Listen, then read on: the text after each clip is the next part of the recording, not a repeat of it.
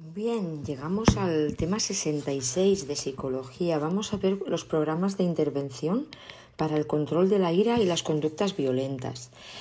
Nuestro temario es profuso en el tema de la violencia. En la parte A ya se dedica el tema 8 a la agresión y la violencia, estudiándolas desde el punto de vista de la psicología básica en su fundamento y en sus variables relevantes, tanto para la aparición como para su erradicación. En el tema 44 eh, nos hemos ocupado de la evaluación de las personalidades violentas, entendiendo como paradigma de tales a los psicópatas y a los agresores sexuales. Y ahora se nos piden los programas de intervención que se llevan a cabo y la estrategia concreta en la intervención penitenciaria. Aquí se introduce el término ira para señalar que esta emoción es un escalón antecedente de la acción violenta, una emoción con enorme carga cognitiva. Podemos seguir a Berkovich a la hora de acercarnos al tema de la violencia y su diferenciación de la agresividad. Para este autor, la agresión es cualquier conducta que pretende herir física o psicológicamente a alguien, mientras que la violencia la conceptúa como la forma extrema de agresión, como un intento premeditado de causar daño físico a alguien. Por su parte, José San Martín ha abordado el tema de la violencia el laberinto de la violencia, dice él, y estable por una parte establece por una parte la agresividad como elemento natural de toda especie, la animal, mientras que la violencia sería netamente humana y correspondería a la agresividad sin control. La primera puede tener una función interespecies e intraespecie, es decir, depredadora o defensiva. La segunda no tiene ninguna función. Es Berkovich nuevamente quien nos facilita la introducción del otro elemento de este tema, la ira. Y él hace una diferencia entre hostilidad, ira y agresividad. Hostilidad como actitud negativa hacia una o más personas que se refleja en un juicio decididamente desfavorable de ella o ellas. La ira se refiere a un conjunto particular de sentimientos, aquellos que normalmente clasificamos como ira y que no, persigue necesariamente una meta concreta, mientras que la agresión sí trata de alcanzar una meta concreta voluntariamente. La agresividad pues haría referencia a la disposición relativamente persistente a ser agresivo en situaciones diferentes. Esta es la delimitación conceptual de agresividad, ira y violencia. Tenemos que agresión es una conducta voluntaria e intencionada, su objetivo es causar daño, origina consecuencias negativas y o dañinas para otras personas, tiene múltiples formas de expresión, en todo el reino animal se da la agresión y es innata.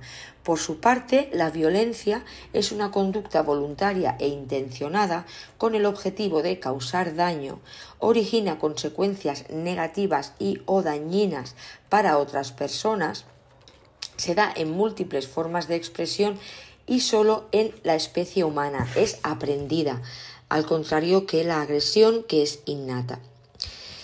La agresividad es un impulso para la supervivencia, en forma de defensa o escape, como hemos dicho, una reacción innata de tipo biológico. Es una respuesta emocional no intencional y puede ser inhibida por la, cultura. En cambio, la violencia tiene el objetivo de causar daño o dominar, es un comportamiento aprendido, una respuesta no biológica, evitable, es una, porque es una conducta intencional y es resultado de la evolución cultural. Vamos a repasar algunos términos relacionados. Violencia, hemos dicho, conducta voluntaria destructiva dirigida a una meta y que resulta desadaptativa, es aprendida y humana. Por su parte, la agresión es una conducta voluntaria, punitiva, dirigida a alguien o algo y no aprendida.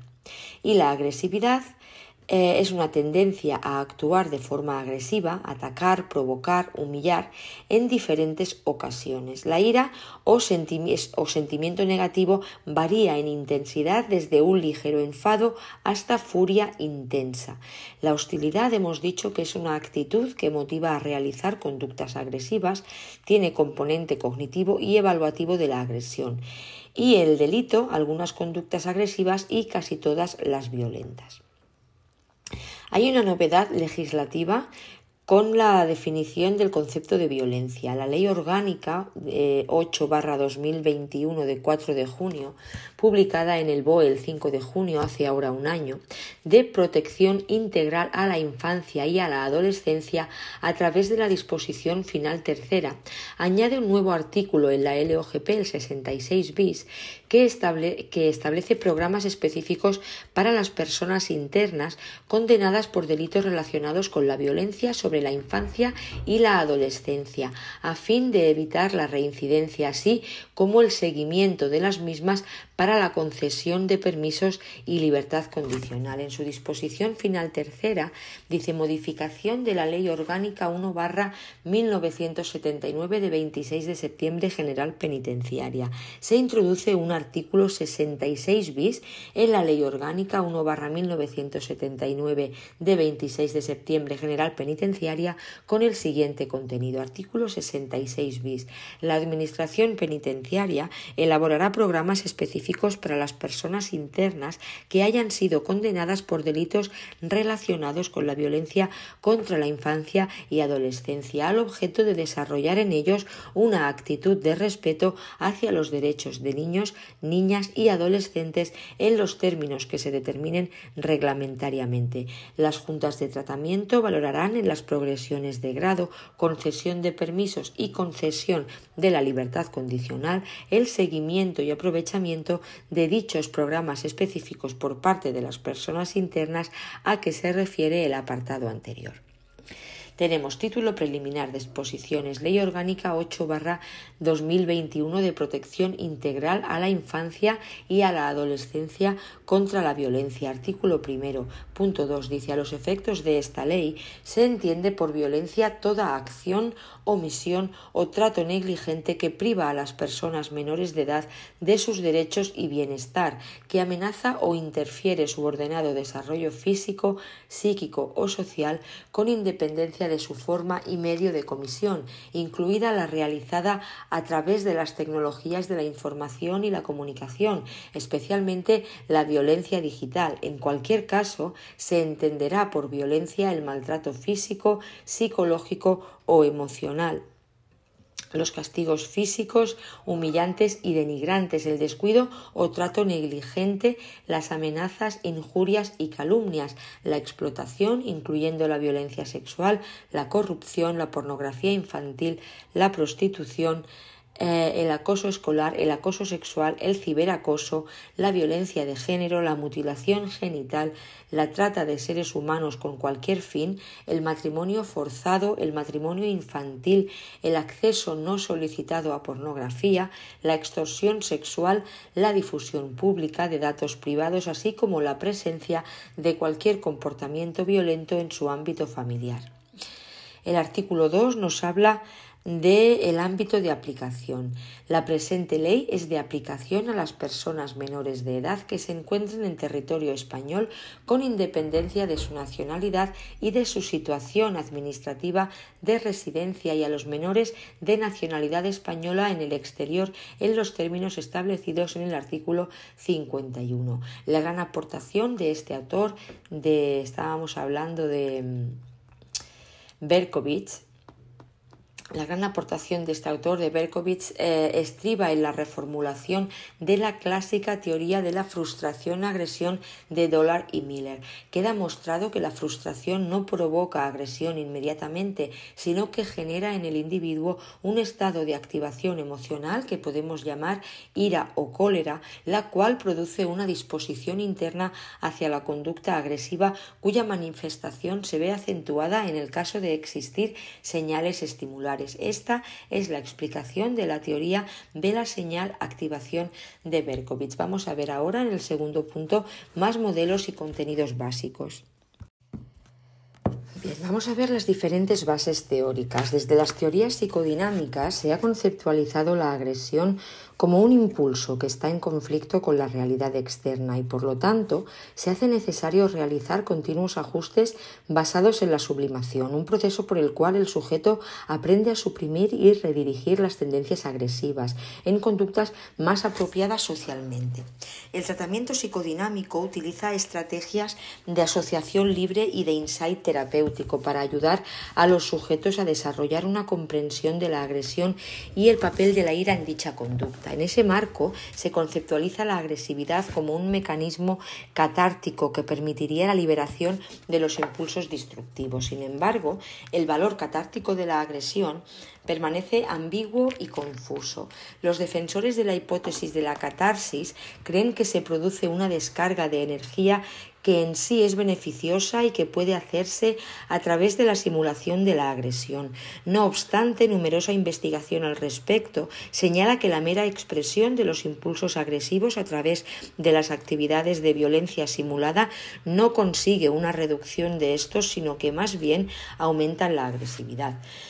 Por su parte, las teorías conductuales han entendido la agresividad y las conductas de agresión como conductas aprendidas.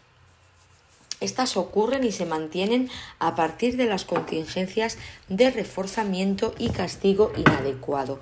Las intervenciones conductuales se centran en el desaprendizaje de la conducta agresiva y el reaprendizaje de conductas no agresivas gracias a estrategias específicas que incluyen en primer lugar, el uso de reforzamiento primario y secundario, en segundo, la aplicación de castigo de forma apropiada y consistente. Y por último, la combinación de contingencias de refuerzo y castigo para cambiar las múltiples dimensiones de la conducta agresiva.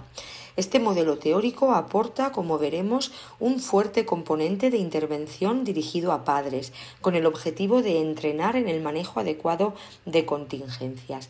Desde la perspectiva del aprendizaje social, se plantea que el desarrollo de la agresión se realiza a través de la observación de las conductas violentas de otros y de las consecuencias que a estos les siguen y por lo tanto se trata de un fenómeno aprendido vicariamente según Bandura en 1973. Entre las estrategias que se utilizan para intervenir en el comportamiento violento se encuentran el uso de técnicas de modelado consistentes en la observación, imitación y ensayo de conductas incompatibles con la conducta agresiva.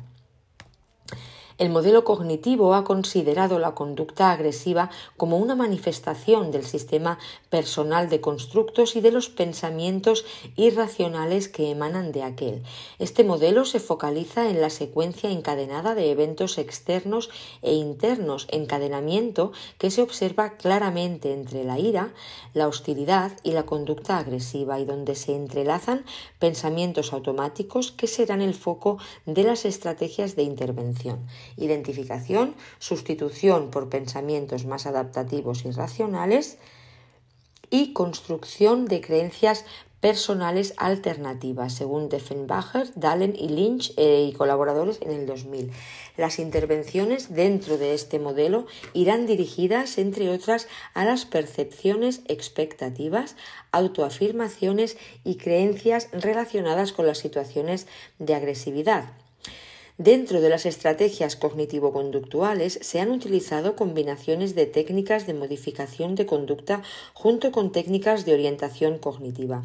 De ese modo, la ira y la agresión son modificadas aplicando una variedad de contingencias de reforzamiento y castigo, abierto y encubierto, mientras se modifican los pensamientos acerca de las situaciones que provocan las conductas exteriorizadas. Las técnicas cognitivo-conductuales utilizan una gran multitud de estrategias de intervención que incluyen más de dos o tres técnicas, tales como entrenamiento en habilidades sociales, educación afectiva y resolución de problemas. En los modelos sociocognitivos se ha conceptualizado la conducta agresiva como la consecuencia de una inadecuada resolución de problemas interpersonales y de entendimiento interpersonal. En estos modelos, una persona agresiva se caracteriza por malinterpretar las situaciones sociales, percibiendo amenaza y provocación cuando no existen. Estas percepciones son acompañadas frecuentemente de sentimientos de ira y hostilidad, elección de soluciones desadaptativas y expectativas inadecuadas acerca del uso de la agresión como solución a los problemas sociales. Las estrategias de intervención sociocognitivas se basan en el desarrollo de habilidades de resolución de problemas interpersonales, reatribución y empatía, entre otras. Frente a un comportamiento complejo que incluye diferentes niveles de análisis situacional, fisiológico, conductual, cognitivo, comunicacional, sistémico, etc., es evidente que se han desarrollado programas multimodales con estrategias de probada eficacia en las diferentes aproximaciones teórico-prácticas. Estos programas suelen incluir estrategias conductuales, cognitivas, motivacionales y prosociales. Normalmente estas técnicas se dan en compañía unas de otras, formando intervenciones multimodales. La bibliografía de los últimos años nos otorga un cierto número de estrategias o modelos de intervención destinados a diferentes poblaciones, como también en diferentes contextos y modalidades de aplicación individual y grupal. Igualmente encontramos estrategias de aplicación centradas en el individuo frente a otras que incluyen técnicas destinadas al contexto o sistema en el cual se manifiesta la conducta violenta. Las referencias más frecuentes y avaladas por datos de adecuada eficacia para la reducción de la conducta agresiva se realizan sobre intervenciones de tipo conductual, cognitivas y cognitivo-conductuales, según Becky Fernández, 98, Sukodolski, Casinova y Gorman, 2004. Se mencionan a continuación los principales abordajes de la conducta violenta entre los que podemos destacar los siguientes. Pero antes vamos a ver un cuadro. Vale. Hay aquí un esquema, esquema de modelos explicativos de la agresión obtenido del programa PICOBI. Tenemos modelos instintivos, tienen una aproximación evolucionista de perspectiva teológica y perspectiva sociobiológica y una aproximación dinámica. Los modelos biológicos son los modelos neuroquímicos, neuroendocrinos y neurobiológicos. Modelos del drive o impulso. Aquí tendríamos la teoría de la excitación-transferencia de Zillman, la teoría del síndrome AHA de Spielberg, la teoría de la frustración-agresión, la teoría de la frustración-agresión revisada, aproximación conductual y desde la psicología animal y la primera formulación de Berkovitz en el 70. Después tendríamos la aproximación cognitiva. Aquí entraría la aproximación cognitiva neoasociacionista, la teoría social cognitiva de Bandura y los modelos de Huesman. En cuanto a los modelos de dinámica familiar y agresión, tenemos el modelo de la coerción de Patterson, los modelos centrados en los hábitos de crianza, de crianza y el modelo del apego. Y en las aproximaciones evolutivas de origen y desarrollo están el origen de la conducta agresiva, la evolución y desarrollo de la conducta agresiva y los modelos integradores. Entonces, ahora sí, vamos a ver los principales abordajes de la, conducta violenta que podemos destacar. El primero es el llevado a cabo por, por Arnold Goldstein y Harold Keller, quienes nos hablan de una secuencia del comportamiento agresivo con indicadores de intervención para cada módulo. Así, en la conducta agresiva están implicados algunos o todos de los siguientes seis elementos se produce por la interpretación de los estímulos externos que elevan la activación. En este caso, el primer paso es determinar qué eventos situacionales interpreta el individuo como aversivos. Asimismo, se determinará si el sujeto posee en su repertorio conductual las habilidades necesarias para beneficiarse de la intervención prevista. En este caso, se trata del entrenamiento en el control de la cólera. El ingrediente principal de esta técnica son las autoinstrucciones interpretación de los estímulos externos que elevan la activación. Dentro de, este abordaje llevado a cabo por Arnold eh, Goldstein y Keller, eh, el segundo elemento sería que se produce una activación afectiva elevada. En este caso, para evaluar ese estado se pueden utilizar autoinformes como el de Spielberg, Spielberger, denominado escala de cólera rasgo estado, el STAS, escala de cólera rasgo estado, STAS, siglas en inglés, y un análisis sistemático de las situaciones elicitantes. Así primero se realiza un análisis situacional de las situaciones, valga la redundancia, que elicitan la agresión y después se enumeran las respuestas. Y por último, los sujetos evalúan las respuestas para identificar las más frecuentemente mencionadas. La técnica que se utiliza es el entrenamiento en relajación. El tercero es que se produce una comunicación defectuosa. Consiste en determinar las habilidades de comunicación y los patrones de comunicación defectuosa que están relacionados con la conducta agresiva, particularmente en la relación diádica. La técnica que se utiliza es el entrenamiento en comunicación, negociación y establecimiento del contrato. El cuarto elemento es que se produce un manejo inadecuado de las contingencias. En este caso, la evaluación de este componente exige identificar los eventos ambientales que mantienen la conducta agresiva, así como los elementos ambientales que reducen la probabilidad de que el sujeto ponga en práctica alternativas prosociales a la conducta agresiva. La técnica a utilizar aquí es el entrenamiento en el manejo de contingencias. Quinto elemento es que se produciría la agresión por deficiencias en las habilidades prosociales. Este es otro componente muy destacado como origen de la conducta agresiva, deficiencias en las habilidades prosociales. Es necesario evaluar las habilidades prosociales de la persona en cuestión, concretamente la competencia social o habilidades de procesamiento de información social. Estas habilidades comprenden la capacidad para decodificar e interpretar las señales sociales, la decisión de respuesta y la actuación.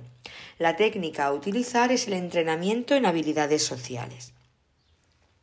Y el sexto elemento nos diría que la agresión se produce por deficiencias en los valores prosociales. Así como el anterior eran deficiencias en las habilidades prosociales, este último nos habla de deficiencias en los valores prosociales. Se sigue aquí la teoría de Colbert sobre el desarrollo del razonamiento moral y se conceptúa la evaluación con el objetivo de determinar el estadio de razonamiento moral del individuo en cuestión.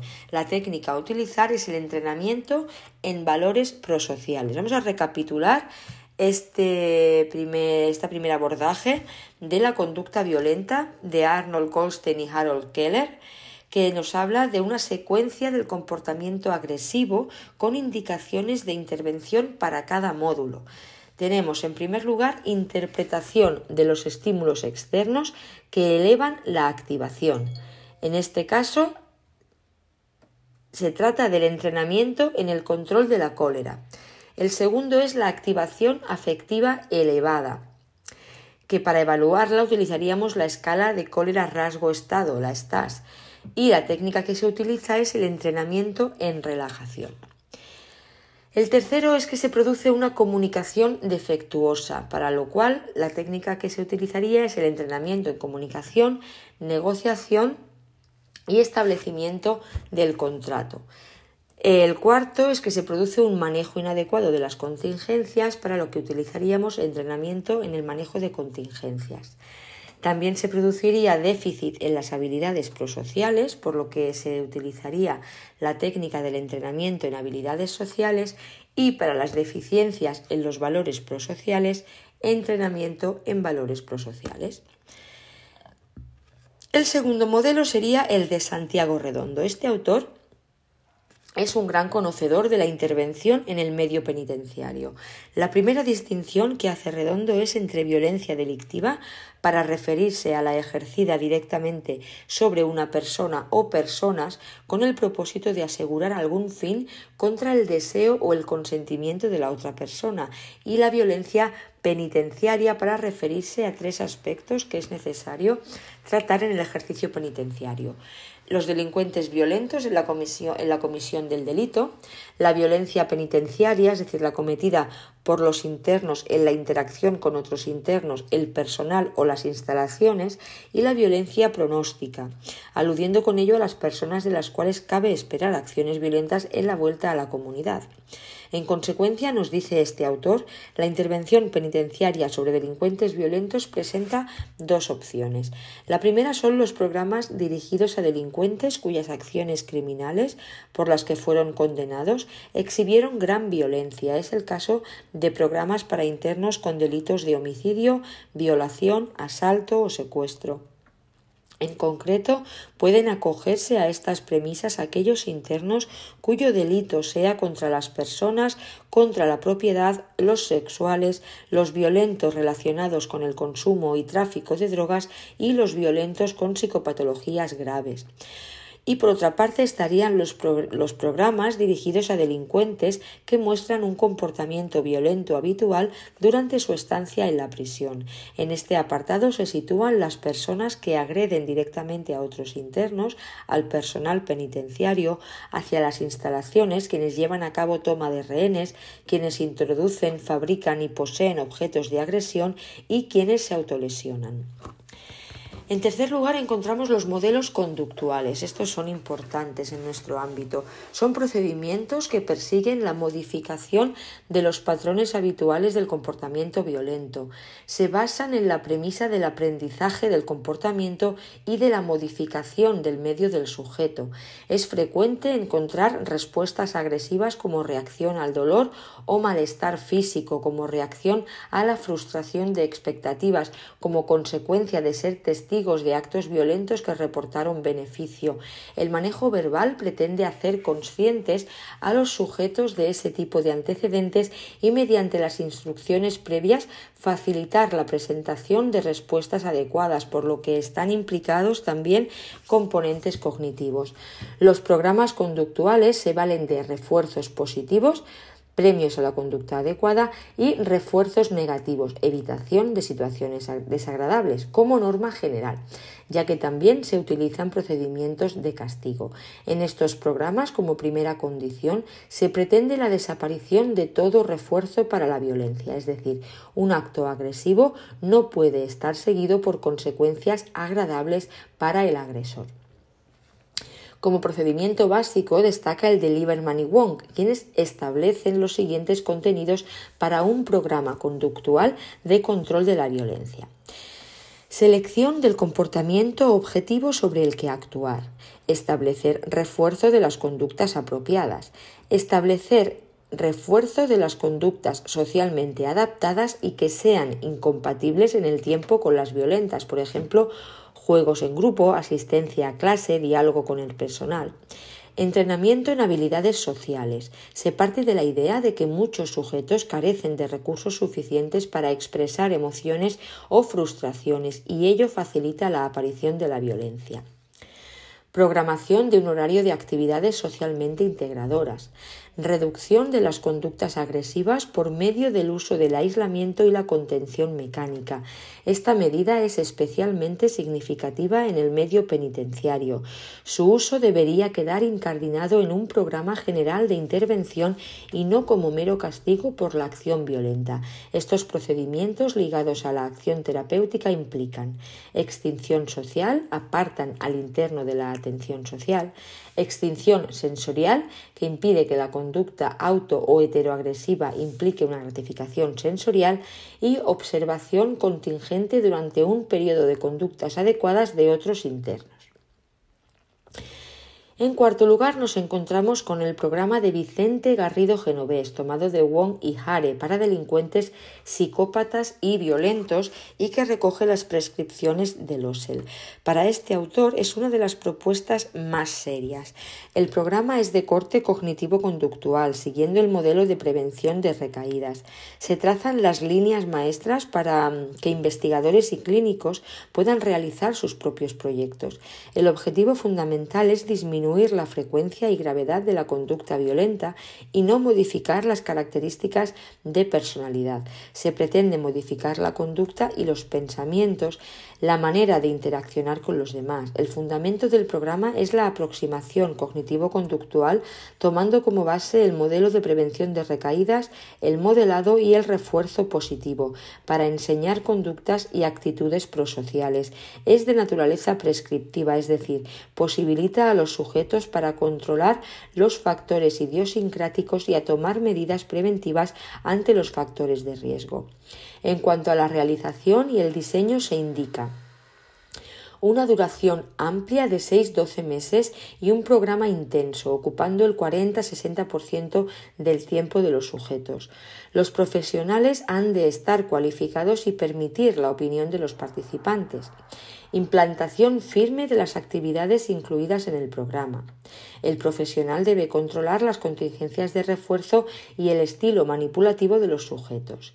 Y ha de ser un programa muy bien estructurado, con un manual para el terapeuta y otro para el sujeto, con responsabilidades especificadas en un contrato, evaluación continua de la implantación y sesiones de apoyo, especialmente para los responsables del, tratamiento y actividades de apoyo para los participantes. Bien, pues vamos a pasar al tercer punto, que son las principales técnicas de intervención. Bien, en cuanto a las principales técnicas de intervención, tenemos aquí un cuadro que nos habla de las estrategias y técnicas derivadas de los diferentes modelos teóricos. Así que tenemos como modelo teórico los modelos psicodinámicos, que tiene como estrategias y técnicas la terapia del entorno, psicoterapia y catarsis. Los modelos conductuales pues emplean modelado conductual, economía de fichas o programa de puntos, coste de respuesta, tiempo fuera, ensayo conductual, establecimiento de contrato, relajación, biofeedback y autoobservación del arousal de ira, exposición y relajación. Por su parte, los modelos cognitivo-conductuales emplean autoinstrucciones, habilidades de afrontamiento, autocontrol y control emocional, educación afectiva, entrenamiento en habilidades sociales, aumento de autoestima, aumento de autoeficacia, desarrollo de asertividad, inoculación de estrés, role-playing, relajación, habilidades en solución de problemas sociales, etc. Los modelos cognitivos emplean entrenamiento atribucional, reestructuración cognitiva, resolución de problemas, razonamiento ético y adopción de perspectiva. Modelos de aprendizaje social. Aquí tenemos grupo de pares, modelado de conductas alternativas y el desarrollo de habilidades prosociales. Modelos cognitivos sociales como la resolución de problemas interpersonales, resolución de conflictos, discusión de dilemas, juego cooperativo, ayuda entre iguales y apoyo social, desarrollo de autoeficacia en respuestas asertivas versus agresivas, entrenamiento atribucional sobre claves sociales y habilidades prosociales. Y como modelos sistémicos, pues tendríamos la terapia familiar sistémica y la comunicación. Como técnicas de intervención para el control de la ira y la violencia vamos a destacar las del modelo de Goldstein y Keller. Así que hablamos en primer lugar del entrenamiento en el control de la cólera. Utiliza como componente principal el entrenamiento en autoinstrucciones, según el conocido desarrollo de Meichenbaum. En el tema concreto de la conducta agresiva es conocido el proceso de autoinstrucción de la cólera de Novaco, quien mantiene que la premisa básica de la cólera es que es fomentada, mantenida e influida por las autoafirmaciones realizadas por la persona en situaciones de provocación. Por tanto, la intervención consta de tres etapas. La preparación cognitiva, en la cual se instruye al sujeto sobre los aspectos cognitivos, fisiológicos y conductuales de la cólera, sus funciones positivas y negativas y especialmente sus antecedentes. La adquisición de habilidades, en la cual los sujetos aprenden habilidades alternativas de afrontamiento para utilizarlas en respuesta a provocaciones. Es aquí donde se pone el énfasis en las autoinstrucciones. Y después estaría el entrenamiento en aplicación, donde se hace uso de las inducciones imaginarias y del role-playing de las tareas para casa con el objeto de facilitar la práctica de las habilidades adquiridas. Como señala Novaco, la fase de autoinstrucciones, como una habilidad de afrontamiento a adquirir, se realiza siguiendo las indicaciones de Meichenbaum y consiste en cuatro fases. Preparación para la provocación, impacto y provocación, afrontamiento de la activación fisiológica y reflexión sobre la provocación. En segundo lugar, tendríamos el entrenamiento en relajación, que consiste en la aplicación sistemática del procedimiento de tensión, sensibilización y tensión-relajación para conseguir un estado de relajación muscular profunda. Se sigue el procedimiento de Jacobson de la relajación progresiva. Los autores señalan tres fases. La primera de tensión-relajación, la segunda de solo relajación y la tercera de relajación profunda. De la primera fase se prescinde al cabo de dos semanas para comenzar desde la fase segunda y conseguir con la práctica la relajación profunda que es el objetivo. Pues en tercer lugar tenemos el entrenamiento en comunicación, en negociación y el establecimiento del contrato. Se trata de intentar solucionar el problema de una forma constructiva. Por lo tanto, se entrenan en comunicación para lo que se parte de tres premisas de preparación, que son ocuparse de los problemas uno a uno, elegir el momento y lugar adecuados, siendo importante la intimidad y examinando el contexto y momento de entrenamiento, examinar el plan propio consistente en revisar los sentimientos y puntos de vista propios. A las premisas siguen las normas de comunicación constructiva. Reconocer la subjetividad, ser racional, ser directo, hacer comprobaciones continuas sobre la comunicación, centrarse en la conducta, corresponder, ser empático, etc. Y en negociación, hemos dicho que el entrenamiento en comunicación, negociación y establecimiento del contrato.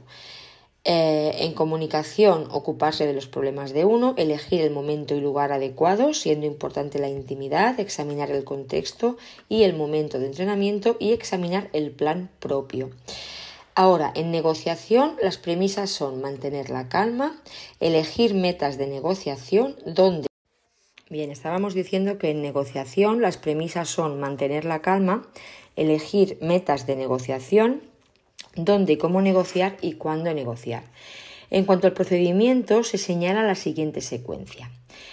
Primero se plantea la propia posición, manifestar su comprensión sobre la posición de la otra persona, preguntar al otro si comparte la opinión que tenemos sobre él, escuchar abiertamente su respuesta y proponer un compromiso. Si la negociación se presenta bloqueada, se puede realizar lo siguiente, incrementar el espacio de negociación, reduciendo los objetivos propios, tomar un descanso e introducir un mediador. Y en tercer lugar tendríamos el establecimiento del contacto, ¿no?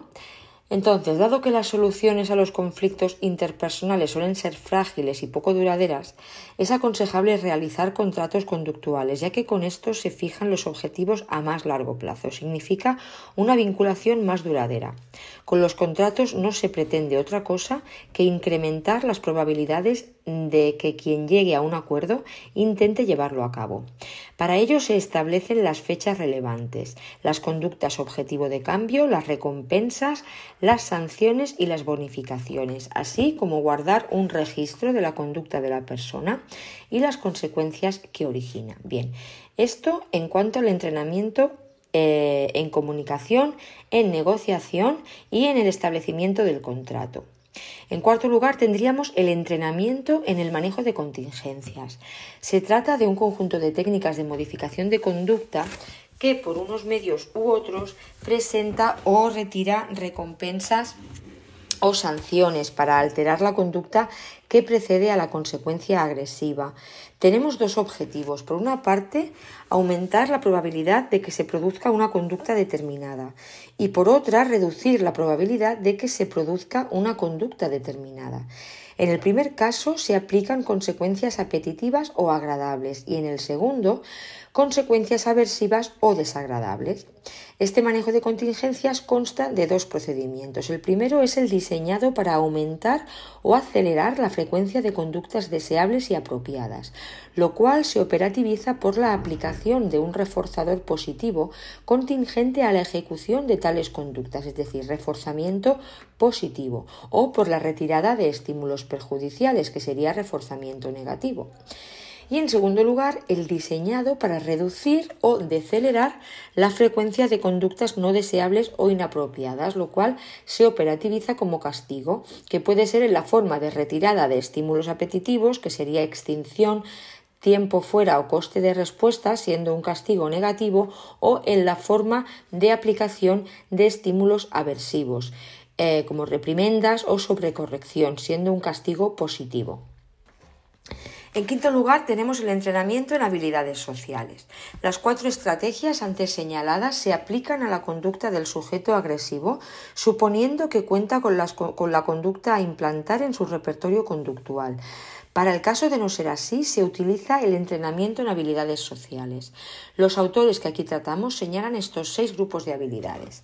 Comienzo de las habilidades sociales, como escuchar, presentarse, dar las gracias, habilidades sociales superiores o avanzadas, participar, pedir ayuda, disculparse, habilidades para hacer frente a los sentimientos, expresar afecto, hacer frente al miedo, habilidades alternativas a la agresión, como pedir permiso, negociación, defender los derechos, utilizar autocontrol, habilidades para enfrentarse al estrés, como presentar una queja, defender a un amigo, enfrentarse a una acusación, y habilidades de planificación. Aquí estarían pues fijar un objetivo, reunir información, tomar una decisión. El aprendizaje de cada habilidad se entrena siguiendo el procedimiento habitual de las habilidades sociales, instrucciones, ensayo de conducta, modelado, etc. Y llegamos al sexto punto que es el entrenamiento en valores prosociales.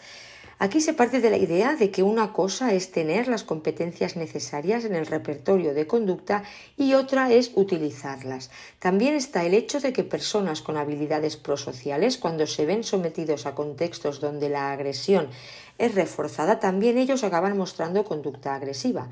Para evitar todo esto se hace necesario el entrenamiento en valores, para incrementar la probabilidad de que la persona, aun en situaciones tales, se comporta de forma prosocial. La educación moral es la opción la cual supone pensar o razonar el problema y la toma de decisiones, mostrar conciencia y consideración o preocupación de las necesidades, intereses y sentimientos de los otros, además de los propios, comportarse constructivamente buscando el beneficio tanto de uno como de los otros. Y en concreto se puede elegir la educación moral de Colbert, quien establece los siguientes niveles y sus respectivos estadios. Nivel 1, preconvencional. Estadio 1, moralidad heterónoma, que sería egocéntrica. Y estadio 2, individualismo, propósito instrumental e intercambio. En el nivel 2 sería, el convencional. Aquí tenemos los estadios 3 y 4. El estadio 3, expectativas interpersonales mutuas, relaciones y conformidad interpersonal. Y el estadio 4, sistema social y conciencia. El nivel 3 es el nivel postconvencional, donde están los estadios 5 y 6. El estadio 5 es donde se haría el contrato social o de utilidad y derechos individuales y en el estadio 6 los principios éticos universales. Así que hemos dicho que se puede elegir la educación moral de Kohlberg, que establece tres niveles, preconvencional, convencional y postconvencional y sus respectivos estadios. En el nivel 1 preconvencional, estadio 1, moralidad heterónoma o egocéntrica y estadio 2, individualismo, propósito instrumental e intercambio. Nivel 2, convencional, estadio 3, expectativas interpersonales mutuas, relaciones y conformidad interpersonal. Estadio 4, sistema social y conciencia. Nivel 3, postconvencional, estadio 5, contrato social o utilidad y derechos individuales y estadio 6, principios éticos universales. Bien, decir que las distintas investigaciones sostienen que los delincuentes suelen estar en el nivel preconvencional de moralidad. De modo general, las técnicas de intervención que se han llevado a cabo en el medio penitenciario siguiendo la clasificación de Santiago Redondo han sido programas basados en la terapia y modificación de conducta, programas ambientales de contingencias, como es el caso del sistema de fases progresivas, programas basados en la terapia cognitivo-conductual, donde destacan el programa de pensamiento prosocial, la solución de problemas, el entrenamiento en habilidades sociales, el control emocional, el desarrollo de valores, etc. los programas basados en el principio de comunidad terapéutica, los programas de orientación psicológica y o psiquiátrica no conductual. Se trata de las intervenciones de tipo psicoanalítico, de terapia no directiva, de índole biológico o médico, y los programas de endurecimiento regimental, que toman la sanción penal como medio para prevenir la conducta futura y a nivel penitenciario la sanción disciplinaria. Bien, pues vamos a ver cómo todo esto es de aplicación en centros penitenciarios. Bien, hemos expuesto los modelos de intervención con personas que manifiestan una conducta violenta y las técnicas más comunes que, utilizan. Cuando ello es concebido para llevarlo a cabo en un centro penitenciario, es necesario asumir algunas peculiaridades. En primer lugar, cuando aplicamos los programas a internos penados, estamos tratando con delincuentes, personas que se han comportado antijurídicamente. La mayoría de ellos presentan deficiencias diversas que se complementan unas con otras para la acción violenta. Por ello, la realización de programas no específicamente dirigidos a prevenir las acciones violentas acostumbran a cosechar sus frutos también para ese sentido, si bien indirectamente, ya que favorecen el desarrollo llamado integral de la persona.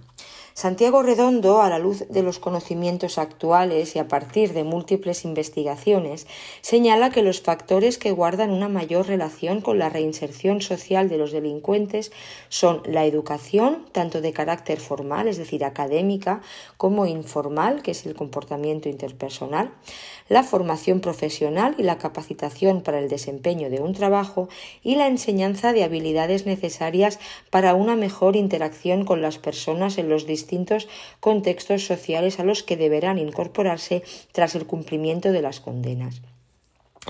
En segundo lugar, el contexto penitenciario se reviste de unos objetivos intrínsecos que no siempre son los más adecuados en aras de una mejora de la persona ingresada, en tanto que ha de cumplir múltiples funciones para con la sociedad en general y para con la legislación vigente.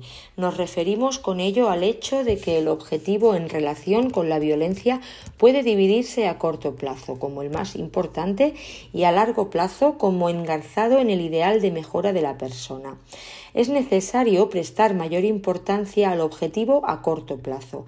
En relación con él, el Manual de Psiquiatría Penitenciaria de Anastasio Rubio y Luis Ortega señala el siguiente procedimiento cuando abordan la agresividad en el medio penitenciario, lo que ellos llaman tratamiento agudo de la situación de violencia y dicen que en primer lugar lo que hay que hacer es, garantizar la seguridad.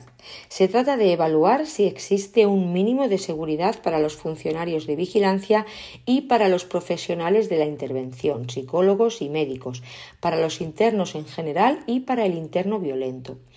En segundo lugar, diagnóstico diferencial inmediato. Ha de realizarse una rápida evaluación de las características del caso, distinguiendo entre los trastornos mentales orgánicos, generalmente debido a procesos tóxicos, abstinencia o deprivación sensorial, trastornos psicóticos, donde la violencia es producto de la alteración mental por esquizofrenia u otras alteraciones, y trastornos no orgánicos ni psicóticos, referidos a trastornos de personalidad o trastorno explosivo, intermitente.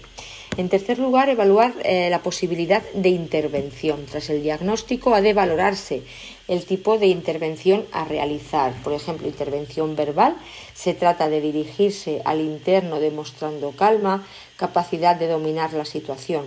Hay que escuchar al interno, atender a sus manifestaciones. Eso rompe la tensión y relaja. No crear polémicas ni falsos juegos. Es útil llamarlo por su nombre y apellidos. En segundo lugar, tendríamos la, la, inmovilización, que consiste en la sujeción mecánica del sujeto ante la imposibilidad de abordarlo de otro modo. Se necesita de la presencia de cuidadores y profesionales, y la mejor postura es la de decúbito prono, es decir, boca abajo.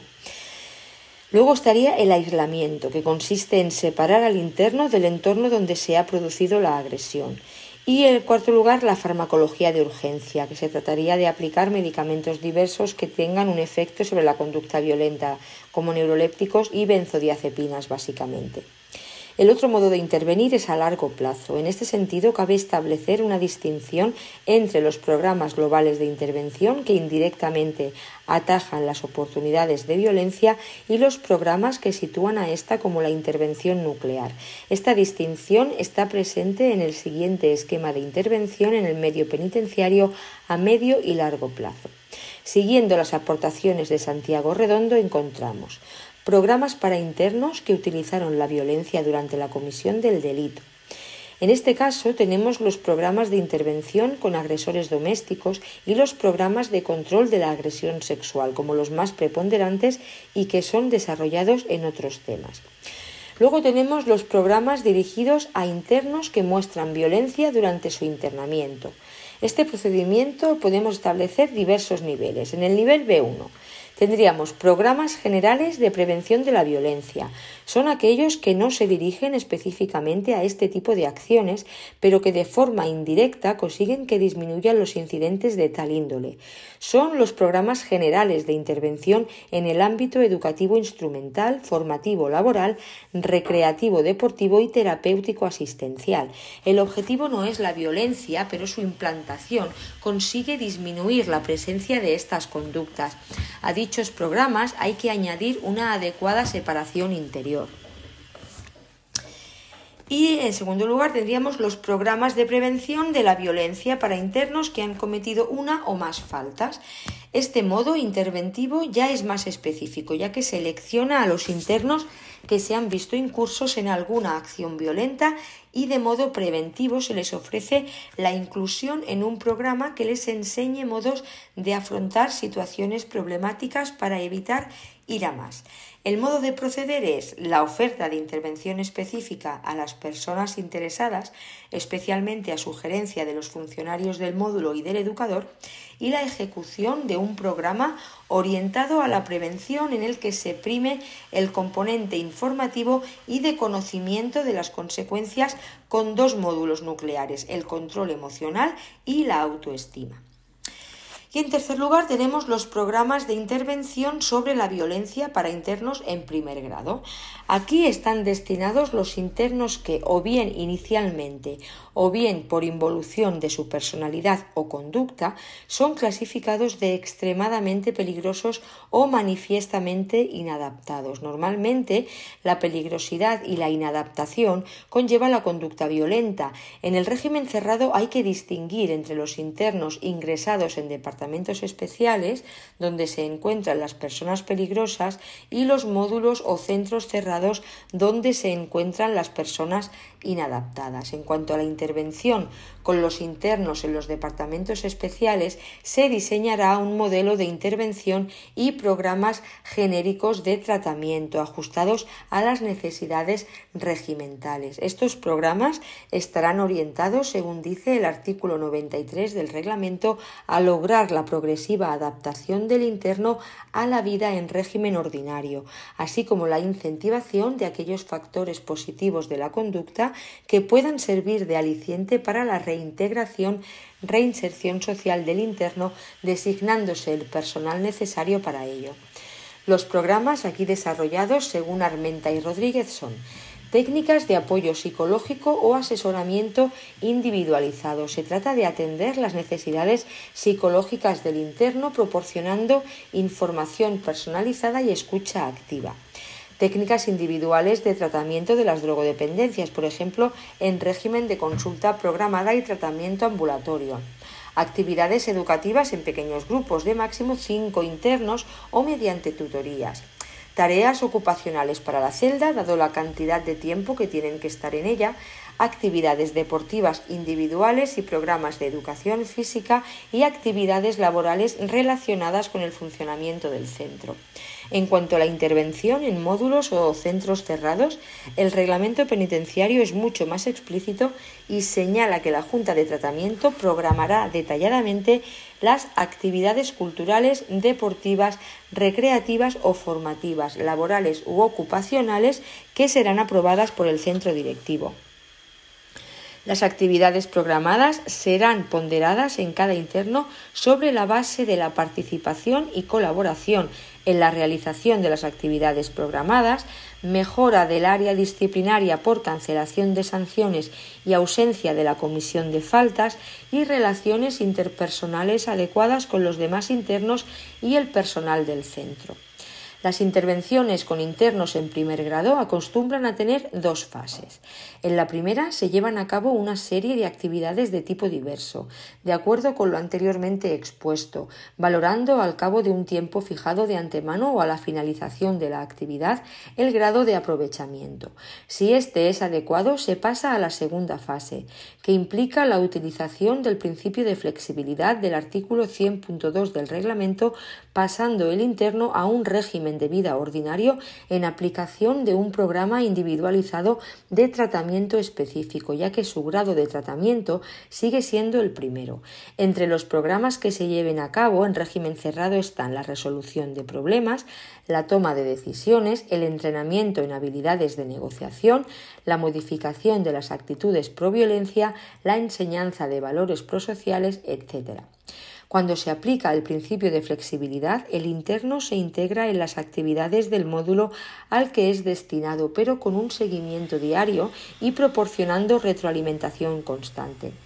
La instrucción 17-2011 de la SGIP protocolo de intervención y normas de régimen cerrado, tras la modificación de algunos aspectos del reglamento penitenciario producida por el Real Decreto 419-2011 de 25 de marzo, considera necesario regular un programa de intervención que recoge la propia instrucción en su anexo 1 para garantizar el cumplimiento de la intervención.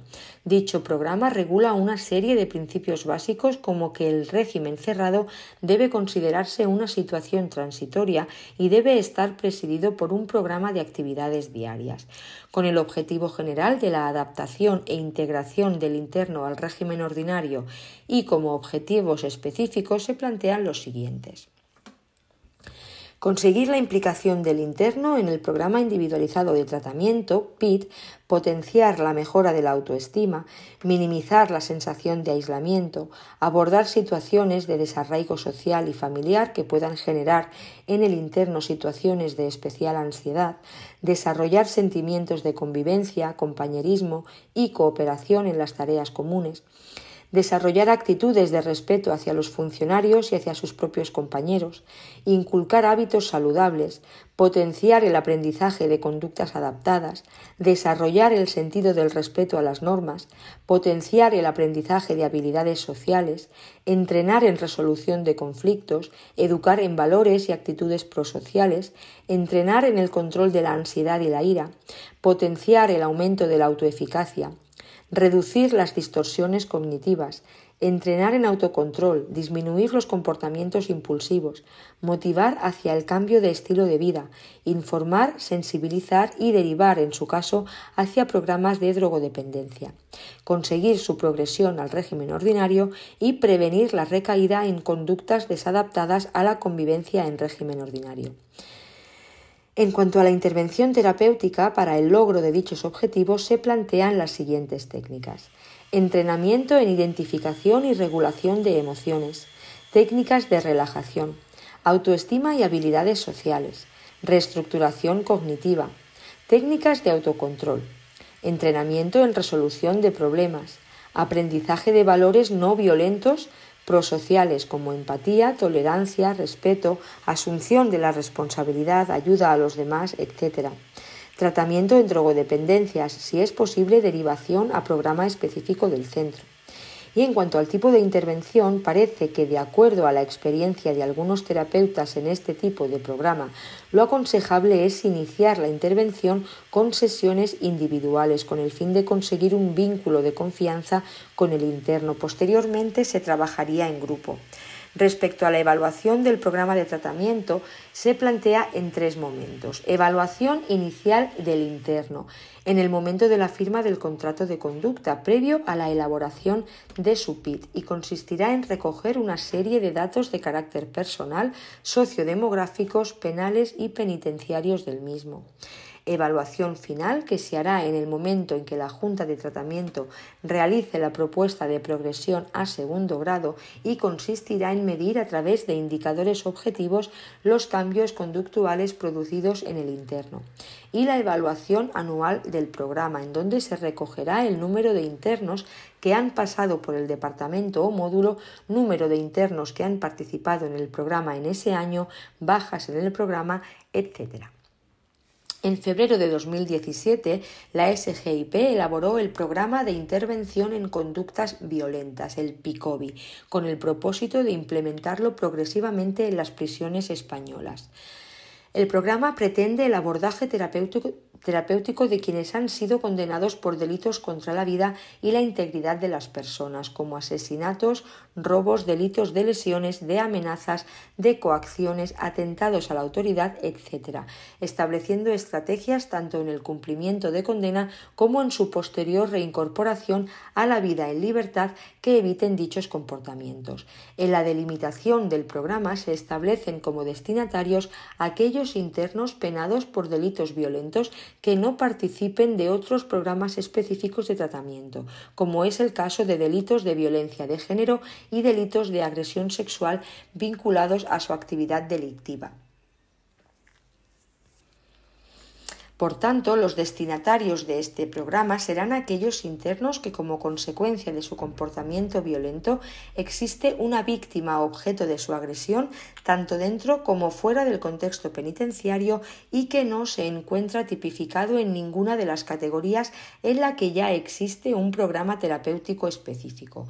En resumen, el perfil de los internos a los que va dirigido es el siguiente internos condenados por delitos de violencia familiar, excluyendo violencia de género, como maltrato de menores, maltrato de personas mayores, violencia de hijos a padres, muchos de ellos condenados por quebrantar órdenes de alejamiento. Internos condenados por delitos cometidos en el medio rural, sería violencia comunitaria. Sus integrantes se conocen y es precisamente la existencia de vínculos y la propia convivencia la que precipita la actividad delictiva internos penados por delitos violentos como asesinatos, lesiones, agresiones, robos con violencia, etc. Internos que han mostrado en el pasado o en el presente un comportamiento agresivo tanto dentro como fuera de la prisión y cualquier otro interno que a criterio de los profesionales pueda ser incluido por el potencial agresivo que manifiesta. Los objetivos generales son ayudar al interno a reconocer su conducta y motivarle hacia el cambio creando un ambiente propicio que facilite la alianza terapéutica y cohesión de grupo, desarrollar habilidades cognitivas, emocionales y conductuales que permitan a los participantes identificar y controlar pensamientos distorsionados causantes de malestar y o facilitadores de la conducta violenta entrenar en autorregulación emocional y en conductas alternativas a la violencia, promover un marco de valores y un estilo de vida adaptados a las normas comunes de convivencia y a las pautas de comportamiento prosocial. El programa diseñado se estructura en ocho unidades de intervención. Al igual que el resto de programas específicos, este programa se estructura en unidades terapéuticas diferenciadas. Cada una de ellas contempla sus propios objetivos, técnicas y actividades propuestas para alcanzarlos. El programa incluye, además de la metodología, el procedimiento de evaluación para valorar la eficacia de sus resultados. Es un programa psicoeducativo y terapéutico. Los participantes, por tanto, podrán llegar a comprender las bases en que se sustenta su propio comportamiento y desarrollar modos alternativos a la violencia. Todo ello a través de una mayor concienciación y capacidad para el cambio y mediante un estilo de comunicación basado en la escucha activa y el respeto a los demás se ha diseñado para poder realizarse en formato grupal, pudiéndose adaptar también al formato individual, a través de una metodología práctica y dinámica, en la que los participantes realizarán diferentes tareas que abarcan desde la reflexión a la discusión. Se irán desarrollando escalonadamente los diferentes contenidos del programa, reforzándose unos con otros. Es por ello que, a pesar de estructurarse en diferentes unidades terapéuticas, todas ellas se encuentran interrelacionadas compartiendo en ocasiones objetivos y contenidos. El programa consta de ocho unidades que se describen en el manual del terapeuta, siendo la estructura de cada unidad la siguiente. Introducción, objetivos, marco conceptual, desarrollo de sesiones, anexos y referencias bibliográficas. Vamos a ver cuáles son las unidades. La primera es motivación y evaluación, procurando del interno participante un grado adecuado de motivación, realista y adaptado a los objetivos del programa, que garantice suficientemente tanto la finalización del tratamiento como una provechosa participación durante las sesiones. Igualmente se prepara al grupo terapéutico para actuar de forma cohesionada y activa. En segundo lugar, la segunda unidad sería la conducta violenta, cuyo objetivo es que el agresor comprenda los mecanismos explicativos que conducen a un comportamiento violento. Este se produce por una cadena de acontecimientos que pueden controlarse en cada caso. Se presta atención a factores determinantes de tipo contextual, social e individual y a la interrelación de todos ellos. La tercera unidad se dedica a las emociones, a fin de mejorar la conciencia emocional del interno, así como la comprensión de cómo los estados afectivos pueden determinar un determinado comportamiento. Se inicia igualmente en entrenamiento en estrategias para la regulación de emociones. El aprendizaje de estas habilidades emocionales ayudará a disminuir conductas agresivas y otros comportamientos social y personalmente inadecuados. La cuarta unidad se dedica a los procesos cognitivos en la conducta agresiva, creencias, esquemas y distorsiones. Desarrolla habilidades que permitan a los participantes identificar, manejar y modificar estructuras de pensamiento que tienden a justificar el comportamiento violento. Igualmente se persigue desmontar los mecanismos cognitivos dirigidos a disminuir la asunción de la responsabilidad y se desarrollan otros procesos alternativos de pensamiento racional y flexible. La quinta unidad va dedicada a la empatía y razonamiento moral. Quienes muestren conductas violentas deben conocer y llegar a comprender las emociones y pensamientos de las víctimas de su agresión, sean estas directas o indirectas, así como las consecuencias derivadas de ello. Por otra parte, el desarrollo de la empatía constituye un factor básico para la promoción de un comportamiento prosocial basado en el respeto mutuo y en la toma de la perspectiva del otro. La unidad 6 se dedica a los valores y metas personales.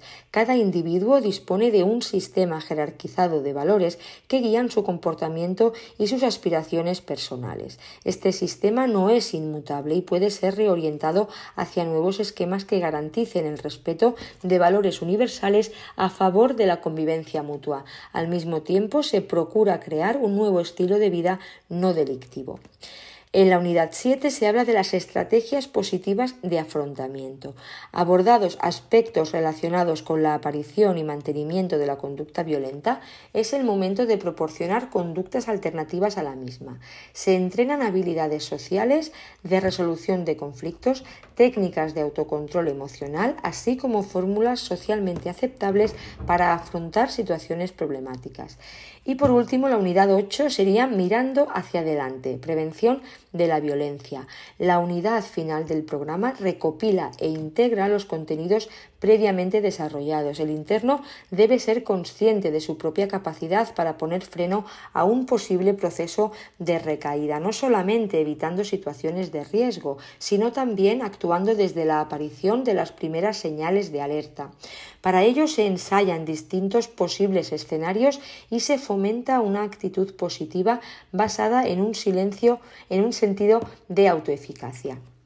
Vamos a, leer un anexo que hay aquí del PICOBI. Dice conductas violentas PICOBI.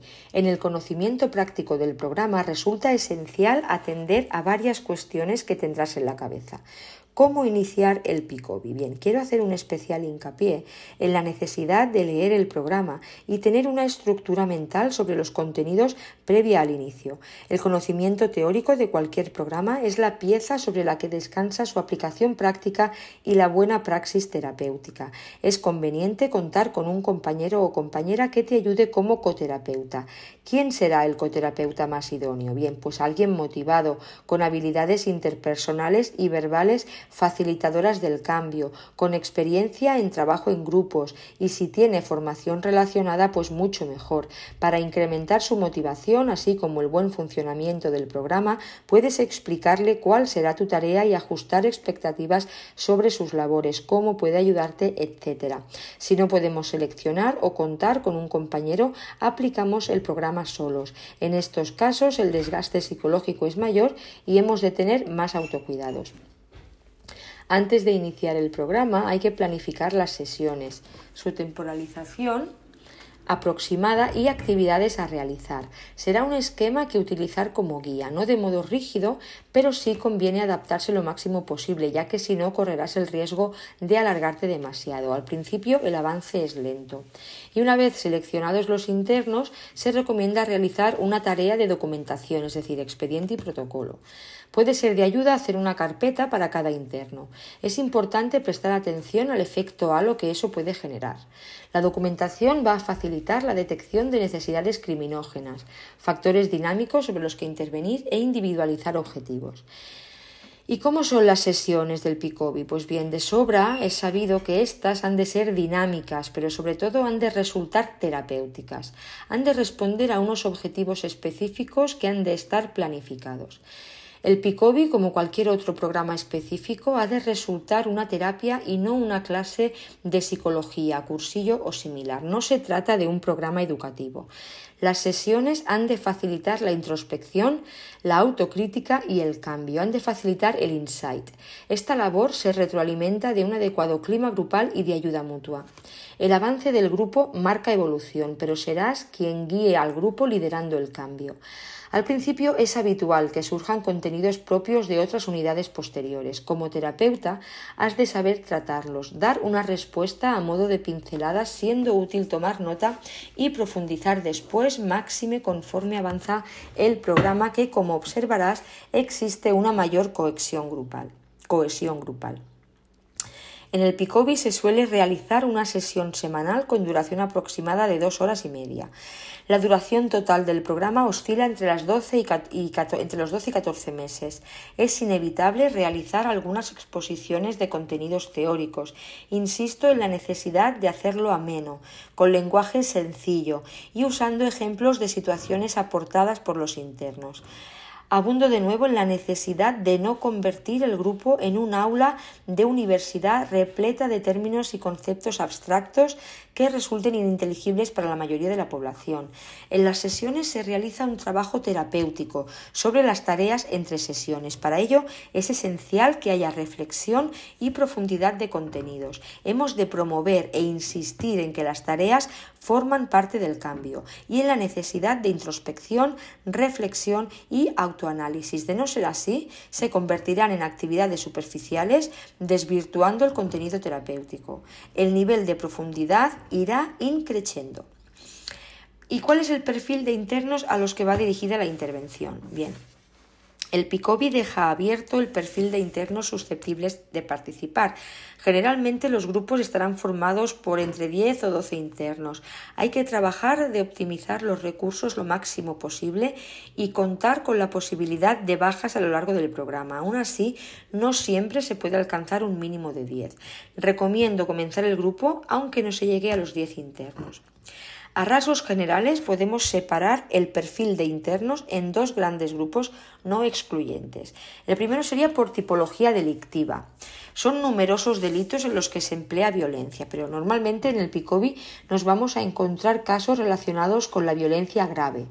En el grupo tendremos internos relacionados con la violencia filioparental o familiar por supuesto, asesinatos u homicidios y lesiones, delitos contra la propiedad con violencia, atentados a la autoridad, detención ilegal, los conocidos como crímenes de honor, es decir, propios de algunas culturas, por ejemplo, la pakistaní, consistentes en el uso de la violencia ejercida por la familia contra una mujer por cuestiones relacionadas con el honor de la familia.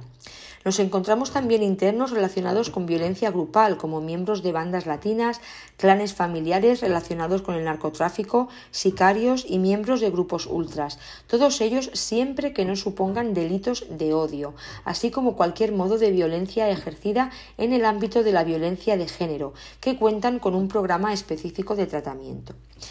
Y el otro grupo sería por conducta penitenciaria. Existen numerosos casos de internos que, pese a no constar en su historial penal delitos relacionados con la violencia, sí que cuentan con una historia penitenciaria marcada por la agresividad. Se trata de internos a quienes les ha aplicado las limitaciones regimentales del artículo 75 del reglamento, el artículo 10 de la LOGP o que han protagonizado incidentes graves con agresiones a internos y funcionarios.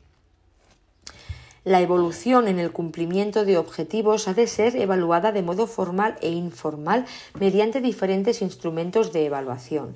La evaluación formal se realiza mediante los cuestionarios que se aplican como medidas pre y post tratamiento, excepto la evaluación de la personalidad que se realiza solo como medida pretratamiento. Se adjuntan como anexos, excepto el inventario de, de, evaluación de la personalidad, el PAI de Morey, que está publicado por TEA Ediciones. Estos cuestionarios evalúan variables relacionadas con la violencia. Resulta a veces en entredicho la aplicabilidad a, a población.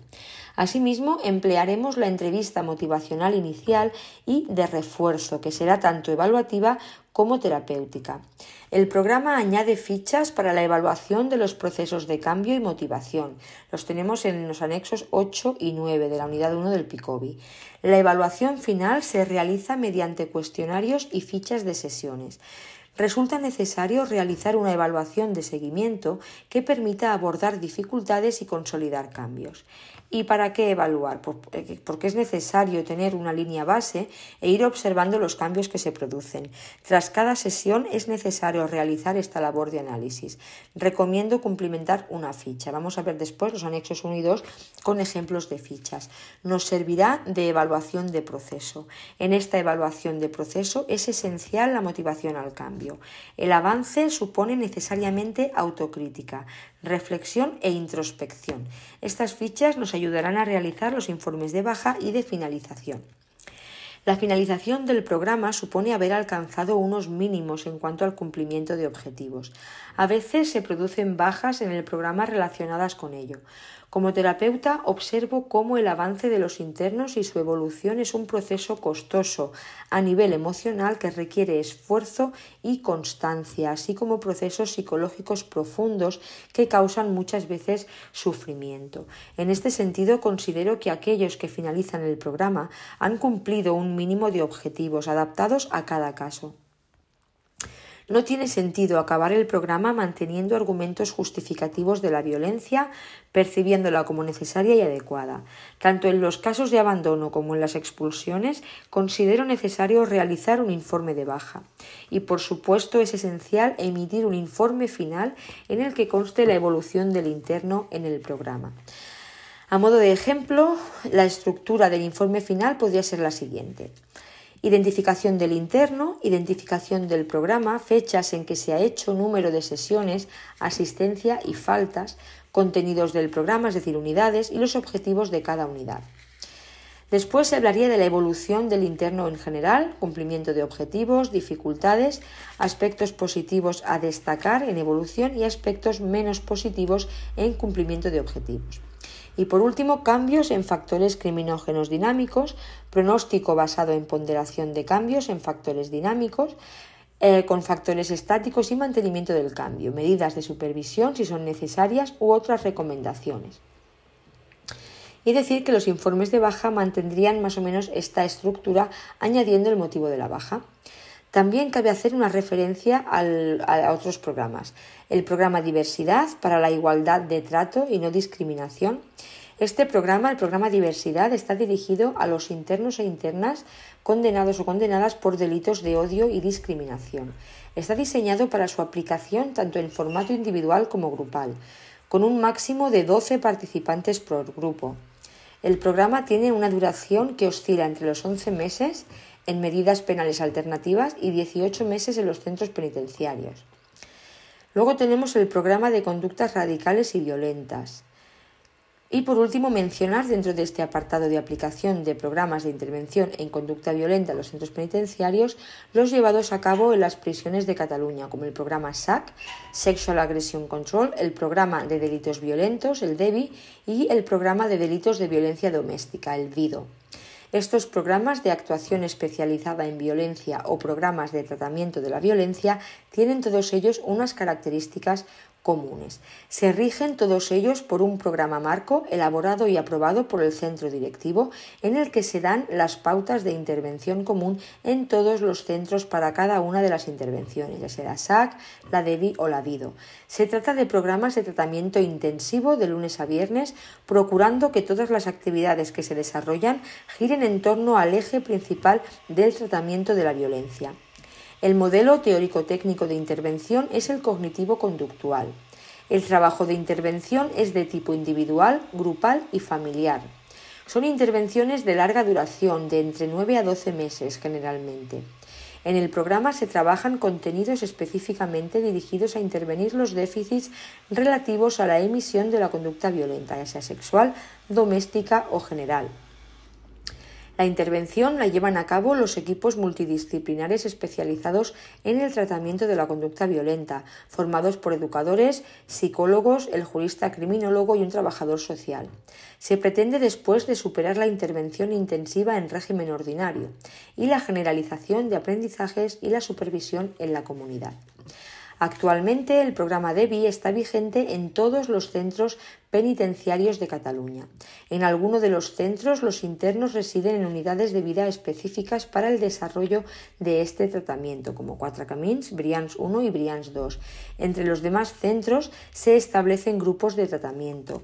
En el centro penitenciario Jovas de Barcelona se realiza una adaptación del programa DEBI al perfil poblacional denominado Jubi, jóvenes violentos, y también en el centro penitenciario Brians 1, en la unidad de mujeres, existe una adaptación del programa DEBI adaptado para población femenina.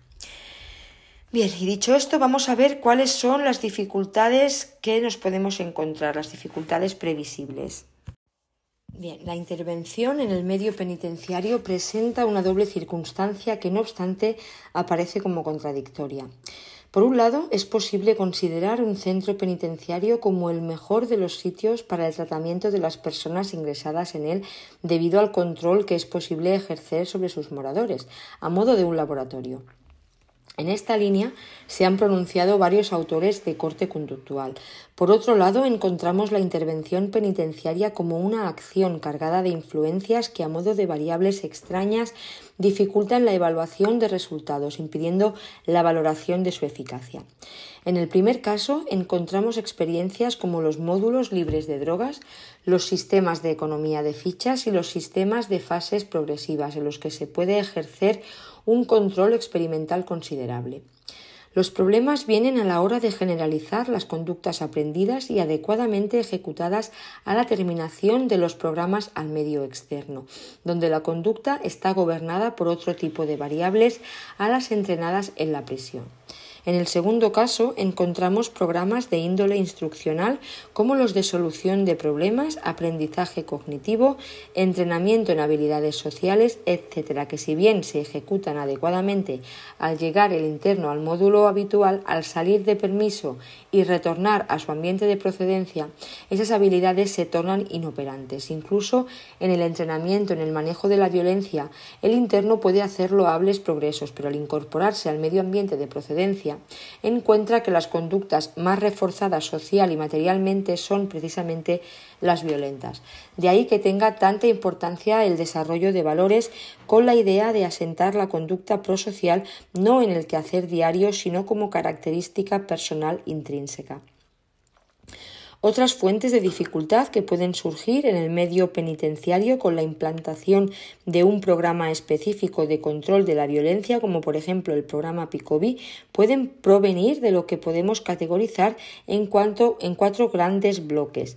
Las dificultades del grupo, que serían heterogeneidad, recelos y desconfianza, conflictos en el grupo y los diferentes estilos de participación, las dificultades de cada interno, como rasgos de personalidad, trabajo cognitivo, el boicoteador, sádico, negativista, paranoide, el inhibido, consumo, proceso de socialización y aspectos culturales, Dificultades del terapeuta también, como los cantos de sirena, maximizar el efecto global, objetivos irreales, distinciones entre internos, desgaste o frustración y otras fuentes de dificultad como puede ser el refuerzo externo de la conducta violenta o la doble terapia.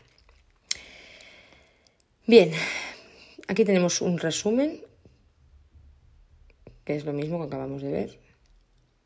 Habilidades terapéuticas para el desarrollo del programa PICOBI. Dificultades prácticas para el manejo de grupos. Fuentes de dificultad. Están dificultades del grupo, dificultades de cada interno, dificultades del terapeuta y otras fuentes de dificultad que ya hemos mencionado.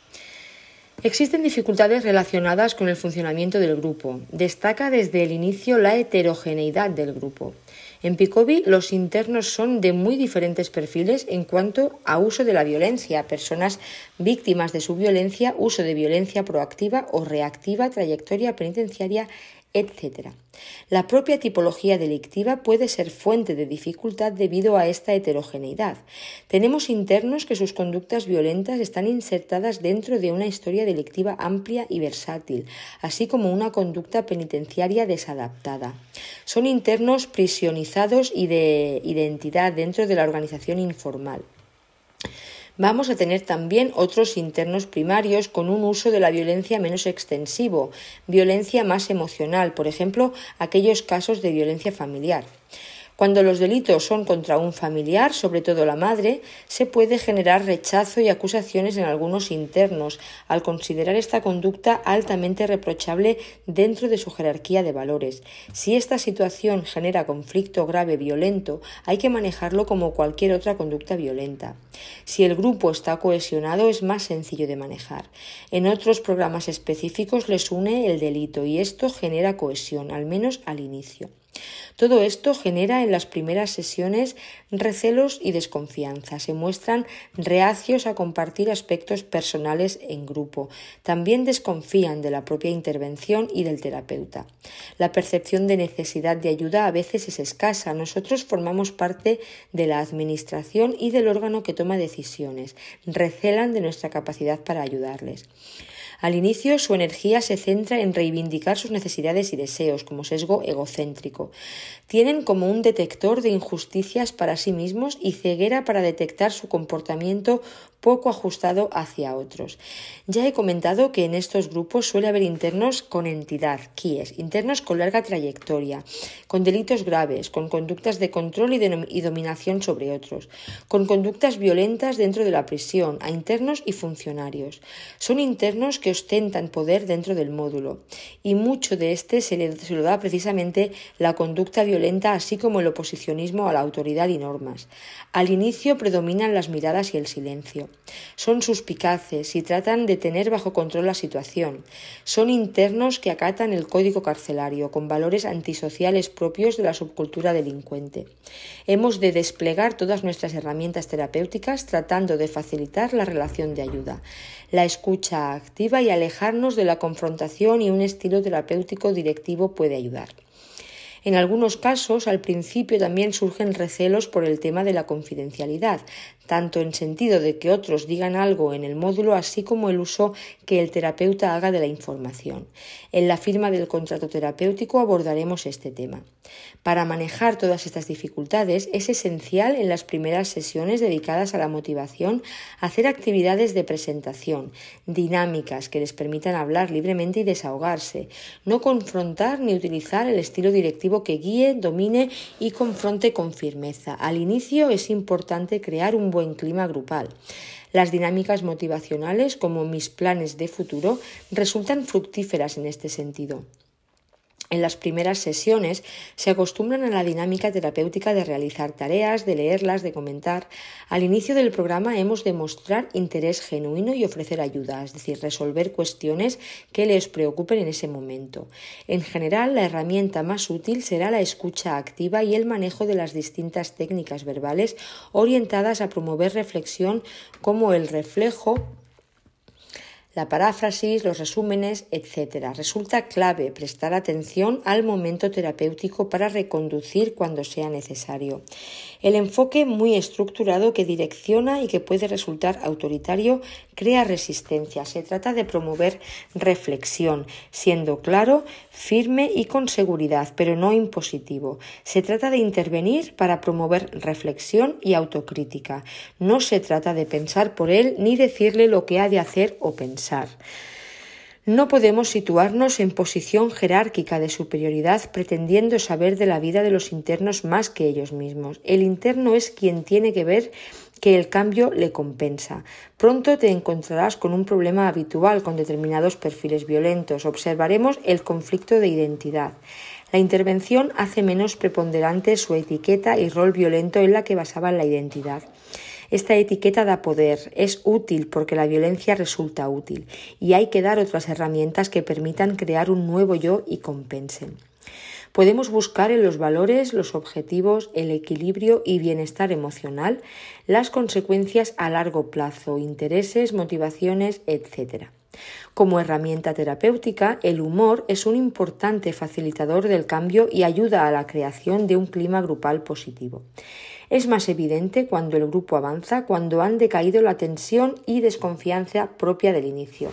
Por ello recomiendo ser cautos con humor y bromas. Generalmente la rigidez cognitiva, suspicacia, desconfianza, tensión y alteración emocional son enemigos del humor, pudiendo generar una situación de conflicto y empeorar el clima grupal.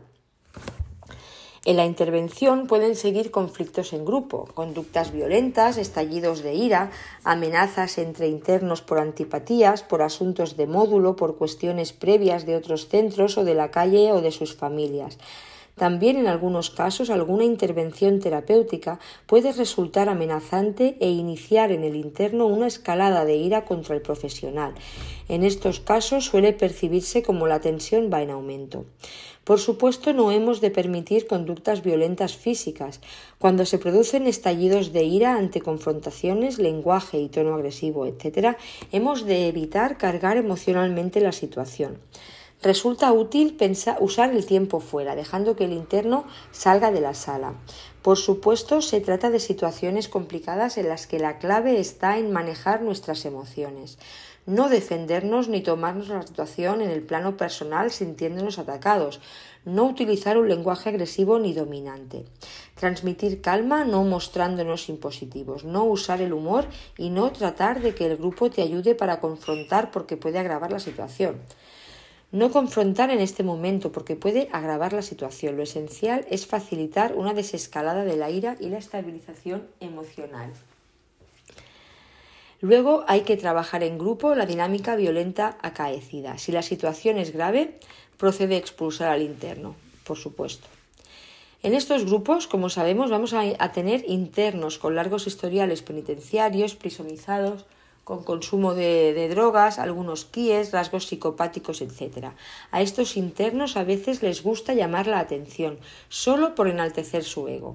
Hacen uso de la palabra más frecuente que otros Hemos de frenar a estos y dar el turno a aquellos que son más tímidos y callados y que les cuesta la introspección.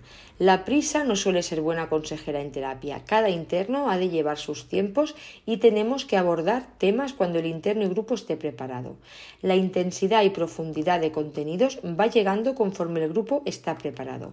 Existen, como vemos, diferentes estilos de participación grupal. Cuando observamos un interno que hace uso excesivo de la palabra, hemos de tratar de compensar los tiempos, centrar el discurso de quienes tienen elevada tasa de participación.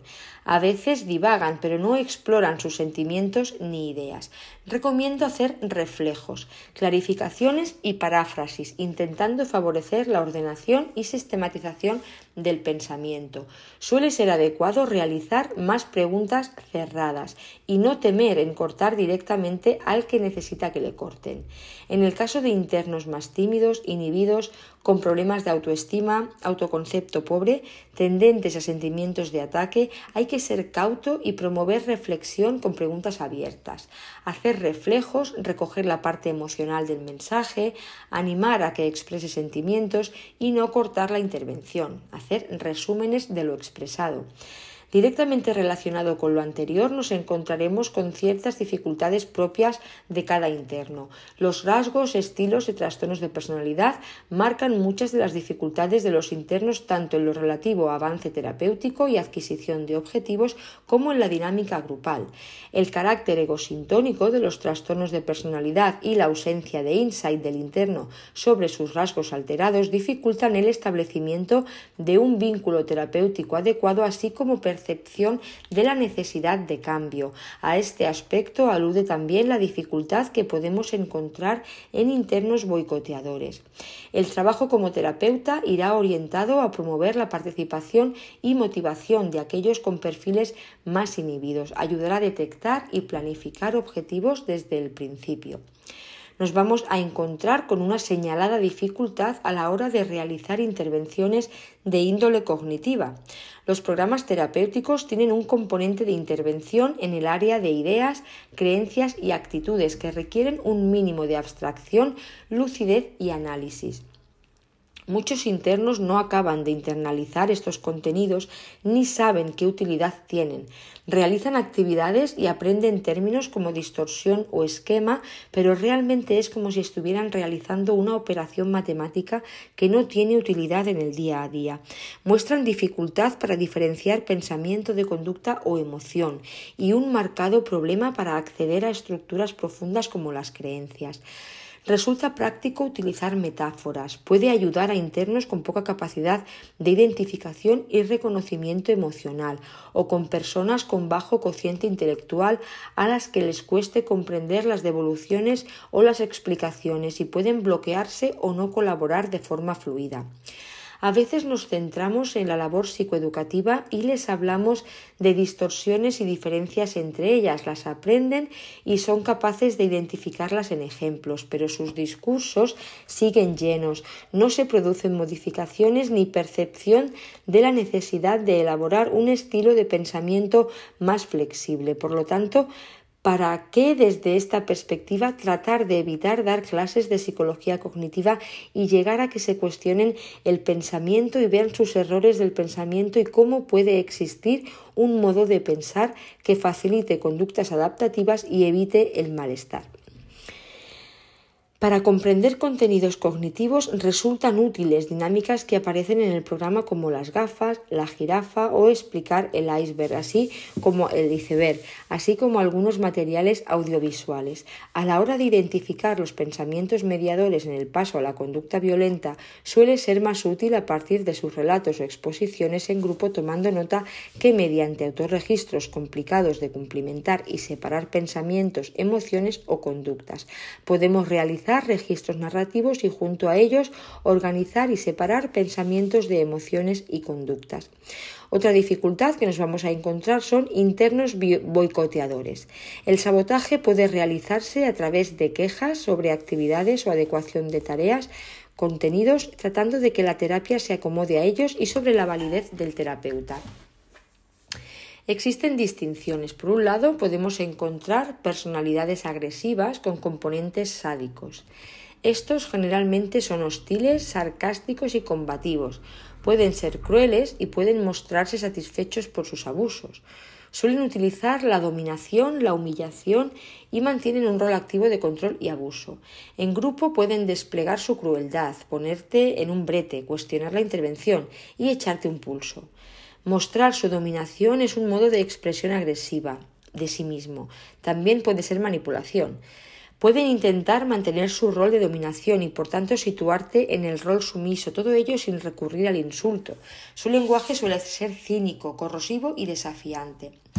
A veces se añaden rasgos narcisistas, por los que además de intentar dominar, espera recibir y ser merecedor de un trato especial. Estos internos a veces ejercen influencia negativa en otros y pueden guiar al grupo en tu contra. Cuando detectes un caso, maneja tus emociones, define objetivos y no cedas a su chantaje. No te sientas atacado y respondas con ira o trates de explicarte o justificarte. Insiste a modo de disco rayado en objetivos de la terapia. En estos casos podemos estar atentos en selección y realizar un trabajo inicial de motivación, de establecer objetivos conjuntos y definirlos claramente. Si el interno no ve necesidad de cambio, no siente malestar, es difícil que continúe. Por obvio que parezca, decirle lo equivocado que está con este estilo de interacción no suele dar frutos positivos. Hemos de asumir que con algunos internos la intervención es muy complicada.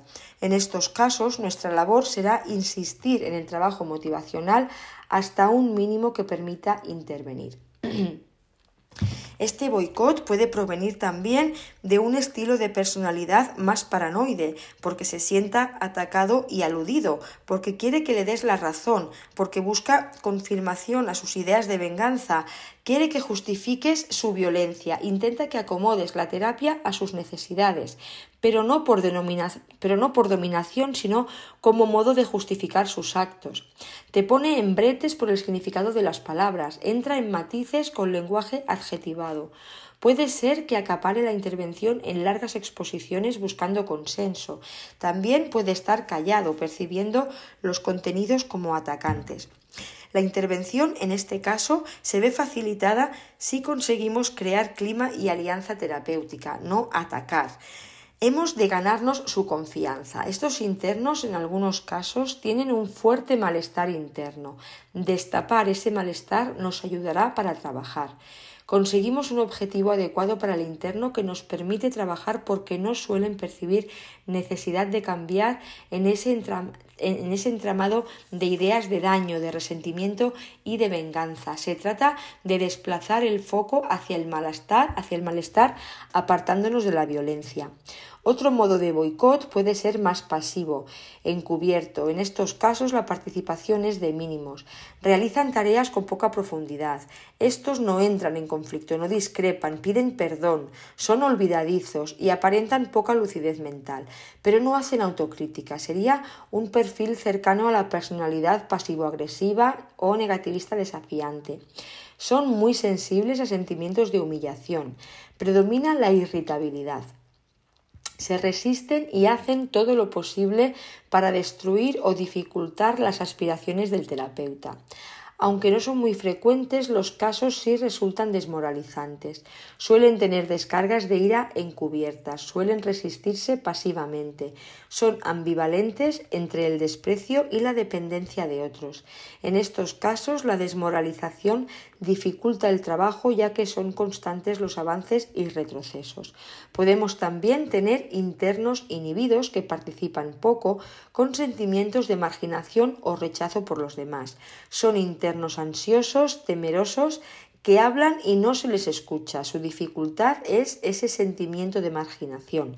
Hemos de tratar de no potenciarlo y darles su lugar, reforzar la participación y el esfuerzo. Hemos de hacer eh, que se sienta acogido e integrado. Otra de las dificultades que nos, podemos, encontrar es el consumo de drogas o medicación. El consumo empeora las alteraciones de la personalidad, impidiendo el avance. En la evaluación inicial hay que tener en cuenta este aspecto. Cuando un interno muestra signos de consumo en grupo, podemos abordarlo en sesión o después, según en qué estado esté el interno. Si es preciso, puede ser necesario expulsarlo temporalmente o definitivamente. El objetivo primordial es tener bajo control el consumo antes de iniciar el PICOBI, porque el compromiso de cambiar la conducta violenta queda en entredicho si no hay voluntad de mantener la abstinencia.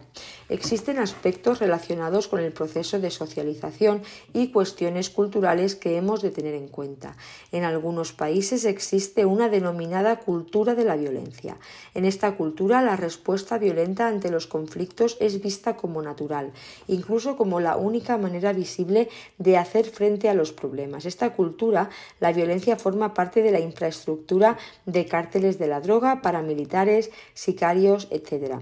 Quiero hacer especial mención en el caso de bandas latinas. Estos grupos tienen una estructura cohesionada y sectaria, con una férrea disciplina interna en la que se imponen castigos. Su principal rasgo es la territorialidad. cuando sus miembros ocupan determinados lugares públicos para reunirse, sean parques, canchas, etc., y mediante intimidaciones y amenazas alejan a otros. Los internos pertenecientes a bandas, en la mayoría de ocasiones, provienen de contextos empobrecidos cultural y económicamente, con familias disfuncionales y un gran resentimiento social. La pertenencia a la banda aporta sentido de pertenencia. Ya hemos hablado de la identidad que aporta la violencia. Resulta útil tener una perspectiva flexible y no perder de vista esta realidad. Formarse e informarse sobre estos aspectos ayudará. Tratar de evitar este sesgo cultural en nosotros, no perder de vista la influencia de la cultura en la violencia. En estos perfiles observamos aspectos de interés, muestran un pobre desarrollo emocional, con marcada asunción e identificación con valores de la violencia y numerosos sesgos en procesamiento de la realidad social. Para ellos la violencia es lo que da sentido a su día a día, tienen pocas metas ni perspectivas vitales alejadas de ello. Como terapeutas hemos de centrarnos en estos objetivos.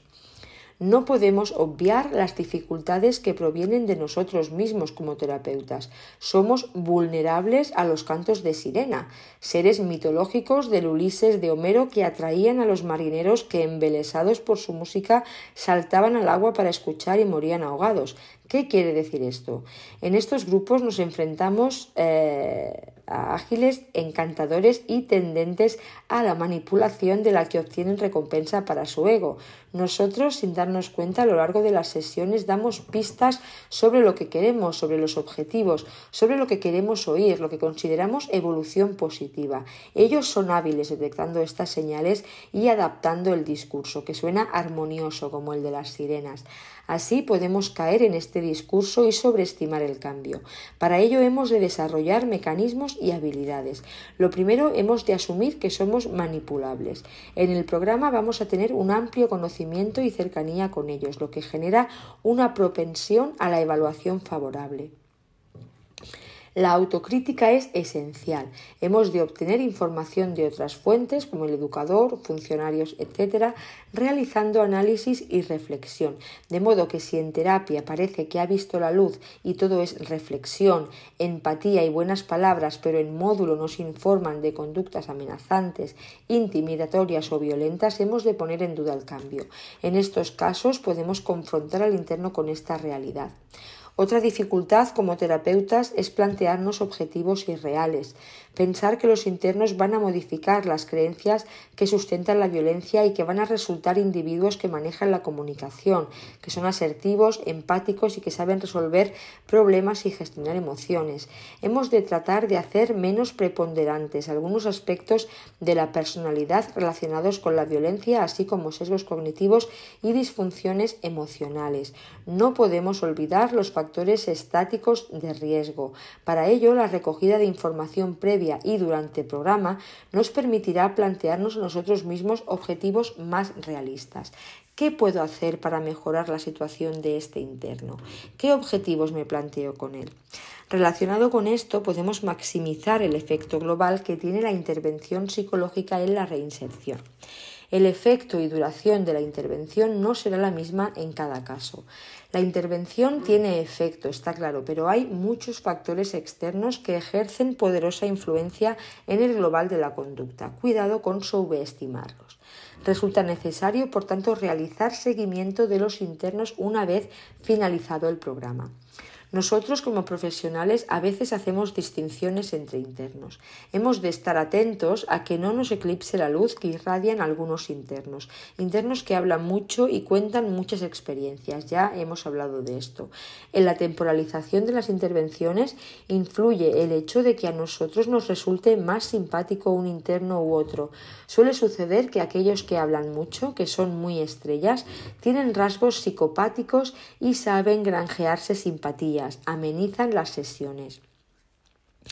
Otros con personalidades más correosas, oposicionistas, que nos ponen en bretes, que nos cuestionan y son más resistentes, resultan más difíciles de trabajar. Nos supone más esfuerzo cognitivo y emocional. Igual que en el caso anterior, ser consciente de ello, hacer reflexión, analizar las fichas de sesiones, así como manejar habilidades verbales y nuestras propias emociones nos va a ayudar.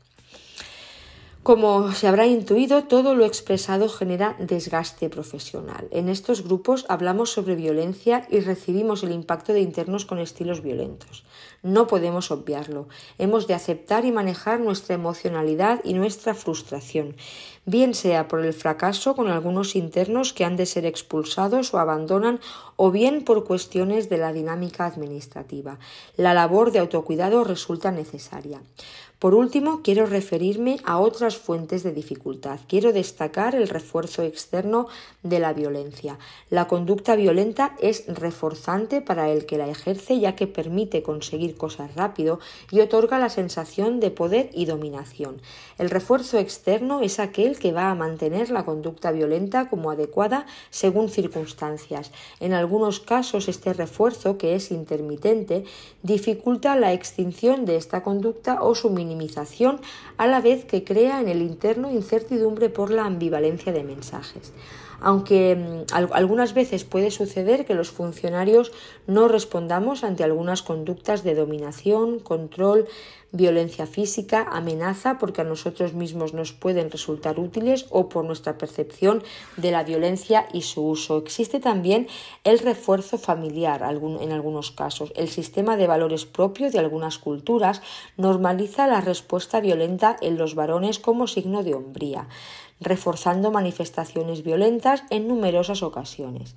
Permaneceremos atentos a esta realidad abordándola de modo transversal y no justificaremos las conductas violentas. A veces en las sesiones tratan de ponernos situaciones extremas para que validemos su comportamiento violento. Es muy importante realizar clarificación y confrontación de valores.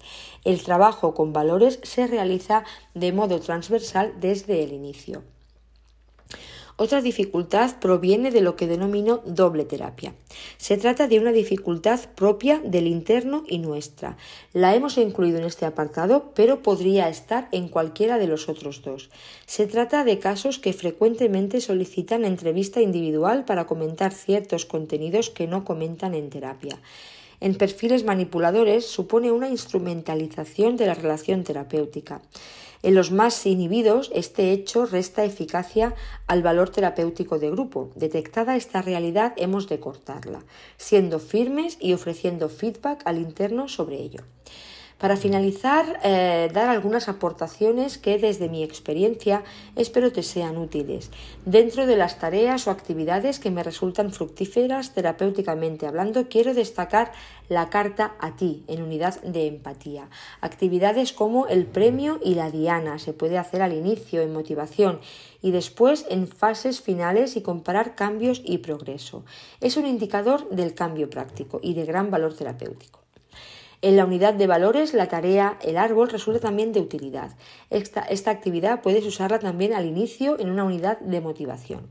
Sobre la asunción del delito y del daño causado, la experiencia me muestra que se trata de una cuestión cualitativa. A veces vemos que hacen un relato literal de hechos probados, pero me pregunto qué utilidad tiene si detrás no hay una identificación empática, si no se remueve algo por dentro. Algunos autorregistros resultan farragosos de cumplimentar para los internos. Cuanto más sencillos son, más facilita su cumplimentación. Las tareas entre sesiones hemos de hacerlas claras y con lenguaje adaptado, que no dé lugar a ambigüedad. Como anécdota, te puede servir que un interno en la tarea de exponer el delito o conducta violenta más grave se refirió a un delito de violencia de género por el que estaba condenado junto a otros de mayor gravedad. Para realizar la tarea pidió a su expareja, con quien tenía relación cordial, que le contestara a preguntas que pedía el ejercicio. Así que la utilidad de esta tarea, clave en el programa, quedó desvirtuada por una interpretación errónea. Al trabajar la empatía, observo cómo frecuentemente es confundida con simpatía. Lo confunden con dar consejos, con estar de acuerdo con el otro. La faceta cognitiva de la empatía resulta más fácil de comprender, la emocional es más compleja. La confunden con contagio, con sentir lo mismo o con estar de acuerdo. La unidad de valores resulta muy interesante. Recomiendo empezar a trabajarla desde el inicio, promoviendo la clarificación de valores mediante comentarios reflexivos, como entonces el respeto resulta muy importante para ti, ¿verdad? Veo que en tu vida has realizado muchas acciones para mostrar cariño, respeto o amor a los tuyos, etc. También recomiendo realizar técnicas de relajación y ver la evolución y el cambio desde el inicio al fin. Si te sirve de ayuda, te diré que yo en el análisis de sesiones que hago realizo un listado de ideas y actividades que funcionan y otras que no tanto para ir enriqueciendo la intervención. La creatividad has de aportarla tú. El programa está para aplicarlo y mejorarlo con la práctica. Recibir una buena, una buena, formación reducirá considerablemente los errores que puedas cometer. Sería importante contar con la figura de supervisión terapéutica, pero ante su ausencia sí que te recomiendo compartir dudas y emociones con tus compañeros. Reducirás el desgaste y el posible burnout. Quiero acabar invitándote a que realices una intervención. Para mí, los programas son el alma mater del trabajo. Producen muchas satisfacciones profesionales y repercuten positivamente a nivel global, permitiendo hacer de las prisiones lugares de reinserción. Bien, y para terminar el tema, pues tendríamos la evaluación de, los, de la valoración de los resultados. Bien, en cuanto a la valoración de resultados, la intervención en prisiones no podemos decir que sea un ejemplo de evaluación de resultados. Por un lado está la constante incitación a la puesta en práctica de programas de tratamiento en su acepción laxa, es decir, aquellos que incluyen tanto las actividades de tipo sociocultural, deportivas y formativas como las netamente terapéuticas. Y por otro lado, encontramos que los programas penitenciarios sufren un progresivo deterioro hacia formas previas de funcionamiento de la instrucción, es decir, el paso del tiempo va erosionando la integridad del programa. Se ha planteado que los programas de intervención con delincuentes solo se pueden evaluar de manera consistente tras tres o cuatro años. Pese a todo ello, las investigaciones de Redondo a través de la técnica de metaanálisis es bastante favorable al empleo de programas de intervención en el medio penitenciario. Este autor, junto con Garrido Genovés y otros colegas, ha demostrado en una revisión de más de 30 metaanálisis que los grupos tratados muestran una reducción de la reincidencia con delincuentes en general del 10%, es decir, el grupo experimental reincidía un 45% y el del control un 55% aunque hay programas que consiguen unos índices superiores, hasta un 20 y 40%. En otra investigación citada por estos autores, donde se recogen 659 estudios que abarcan a más de 157.000 sujetos, se conseguía un tamaño del efecto de 0,17, lo cual quiere decir que hay un 17% de mejora con respecto a la no aplicación de un programa. Más pobres son los resultados cuando se interviene con jóvenes delincuentes crónicos. En la valoración de los resultados de los programas de tratamiento con personas violentas se hace necesario evaluar no solo la conducta de los internos sometidos a intervención, sino también el grado de cumplimiento de la actividad programada, ya que nos encontramos con un principio que actúa de modo general en pos de la efectividad. Ha de llevarse a cabo el programa en su totalidad, controlando la aplicación programada, ya que eh, fallos en las cuestiones organizativas correlacionan con ausencia de resultados favorables. En el campo de la violencia se ha encontrado que el grado de intensidad de la intervención es una variable relevante. Hay una relación entre el nivel de riesgo del sujeto y el nivel de intensidad de la intervención. En los casos de más riesgo se requiere una intervención intensa y los de menos riesgo menos intensa. Está comprobado que el mayor beneficio en la prevención de una conducta se encuentra cuando se selecciona a sujetos de alto riesgo en ella. Aunque va en contra del sentido común, parece que la explicación se halla en el hecho de que estos sujetos pueden verse más afectados en sus vidas por la ayuda psicológica, material y educativa que los de menor riesgo, los cuales no verían tan necesario el programa para variar su vida. En esta línea, cuando valoremos un programa de intervención sobre la conducta violenta, hemos de especificar la evaluación respecto a la mejora de las personas en su conducta tras el programa y la evaluación respecto de la actividad realizada, el grado de cumplimiento de la implantación prevista. Por último, de la valoración de resultados de los distintos programas se llegan a los siguientes tipos de conclusiones. La primera es que los programas que se muestran ineficaces son aquellos que buscan enseñar una disciplina como principal estrategia, tipo campos militares, los que pretenden intimidar a las personas, sobre todo a los jóvenes, haciendo que visiten centros penitenciarios o que tengan experiencias de primera mano, programas llamados del susto imborrable. También es inútil la formación profesional si no va asociada a una perspectiva factible de empleo, los modelos psicológicos basados en la introspección. La segunda son eh, conclusiones referente a que los programas que se muestran eficaces son aquellos que adoptan una perspectiva multimodal, es decir, que incluyen componentes diversos para atajar el problema. Aquellos que se llevan a cabo en un escenario de comunidad, especialmente si se ofrece como alternativa al encarcelamiento, los de corte cognitivo-conductual, los que se sostienen sobre principios sólidos según la investigación, los aplicados en toda su intensidad y extensión, los que señalan con claridad los objetivos que persiguen. Este es especialmente relevante en la violencia y los que especifican los métodos a utilizar. Y la tercera conclusión es que los programas más eficaces son los que cuentan con un manual de la teoría del programa, es decir, con un fundamento teórico y empírico de la intervención, un manual del programa con detalle del contenido de las sesiones y que cuentan con un manual de entrenamiento del profesional, es decir, se describe cómo debe ser habilitado quien imparte el programa. Más recientemente, el trabajo publicado en 2014, El tratamiento penitenciario de los delincuentes psicópatas, por Fernando de la Sala Porta, psicólogo de instituciones penitenciarias, y que ha sido Premio Nacional Victoria Kent del año 2013, analiza las características comunes de los programas de tratamiento eficaces, estudiados durante el periodo 2006-2013. Concretamente, se centra en los programas de tratamiento para delincuentes de alto riesgo del CPR del Centro Psiquiátrico Regional de Saskatoon, Canadá, el programa Clearwater para agresores sexuales, el programa ABC para delincuentes violentos de Olbury Wong y el estudio comparativo de la reincidencia delictiva entre delincuentes psicópatas con y sin tratamiento. El programa de personalidad de alto riesgo, el HRPP de Wilson y Tamatea, el programa para delincuentes juveniles psicopáticos del Centro de Tratamiento de Mendota, Estados Unidos, y el tratamiento para delincuentes psicópatas del Centro Psiquiátrico Forense de Royce Wiesel en Holanda, y el programa Cromis del Reino Unido. Entre las características identificadas en los programas de tratamiento en prisión efectivos tenemos en conclusión que la intervención, de acuerdo al nivel del riesgo de esta población, habrá de ser de alta intensidad y duración.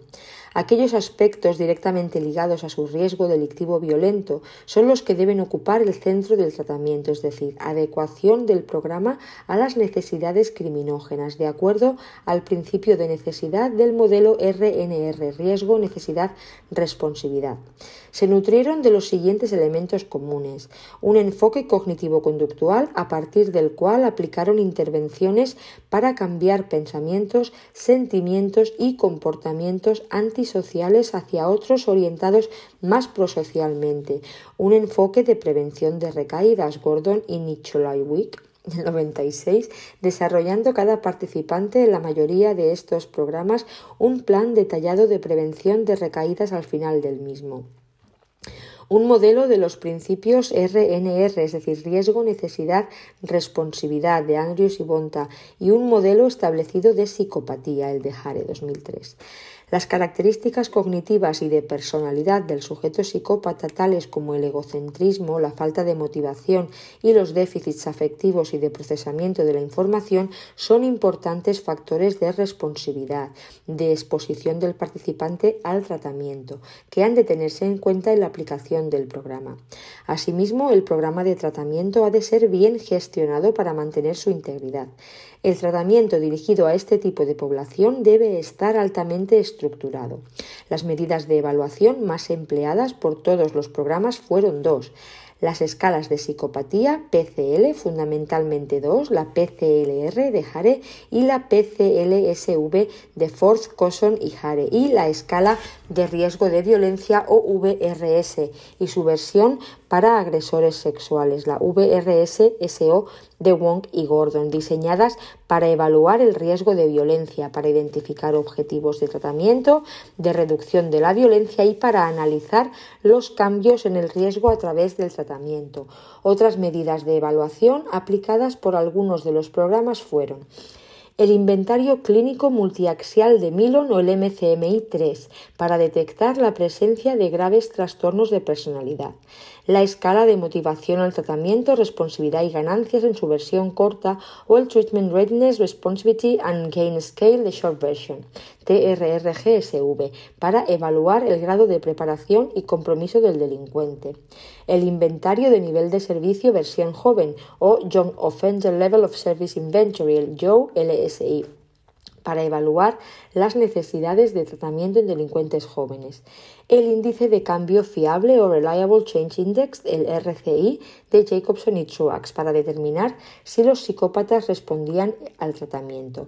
Y el índice BEST o Behavioral Status Index, BEST Index, de Reed, Wood y Robinson para valorar el cambio terapéutico evaluando los cambios en múltiples dimensiones del riesgo forense.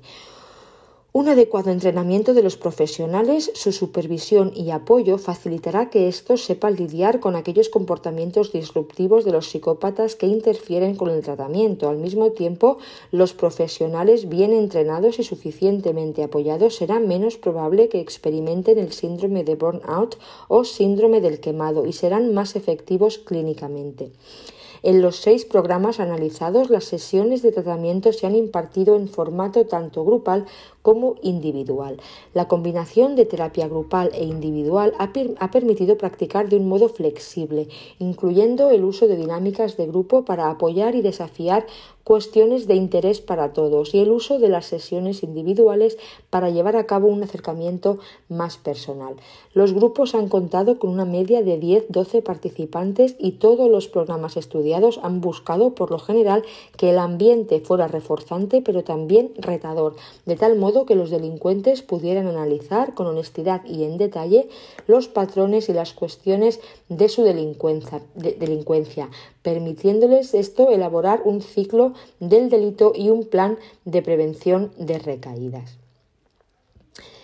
Vamos a ver cuáles son las características globales de los programas más efectivos. Los programas que resultan efectivos suelen mostrar algunas características comunes como las siguientes toman en consideración en su diseño y aplicación los principios de riesgo, necesidad, responsividad a los que se ha aludido repetidamente.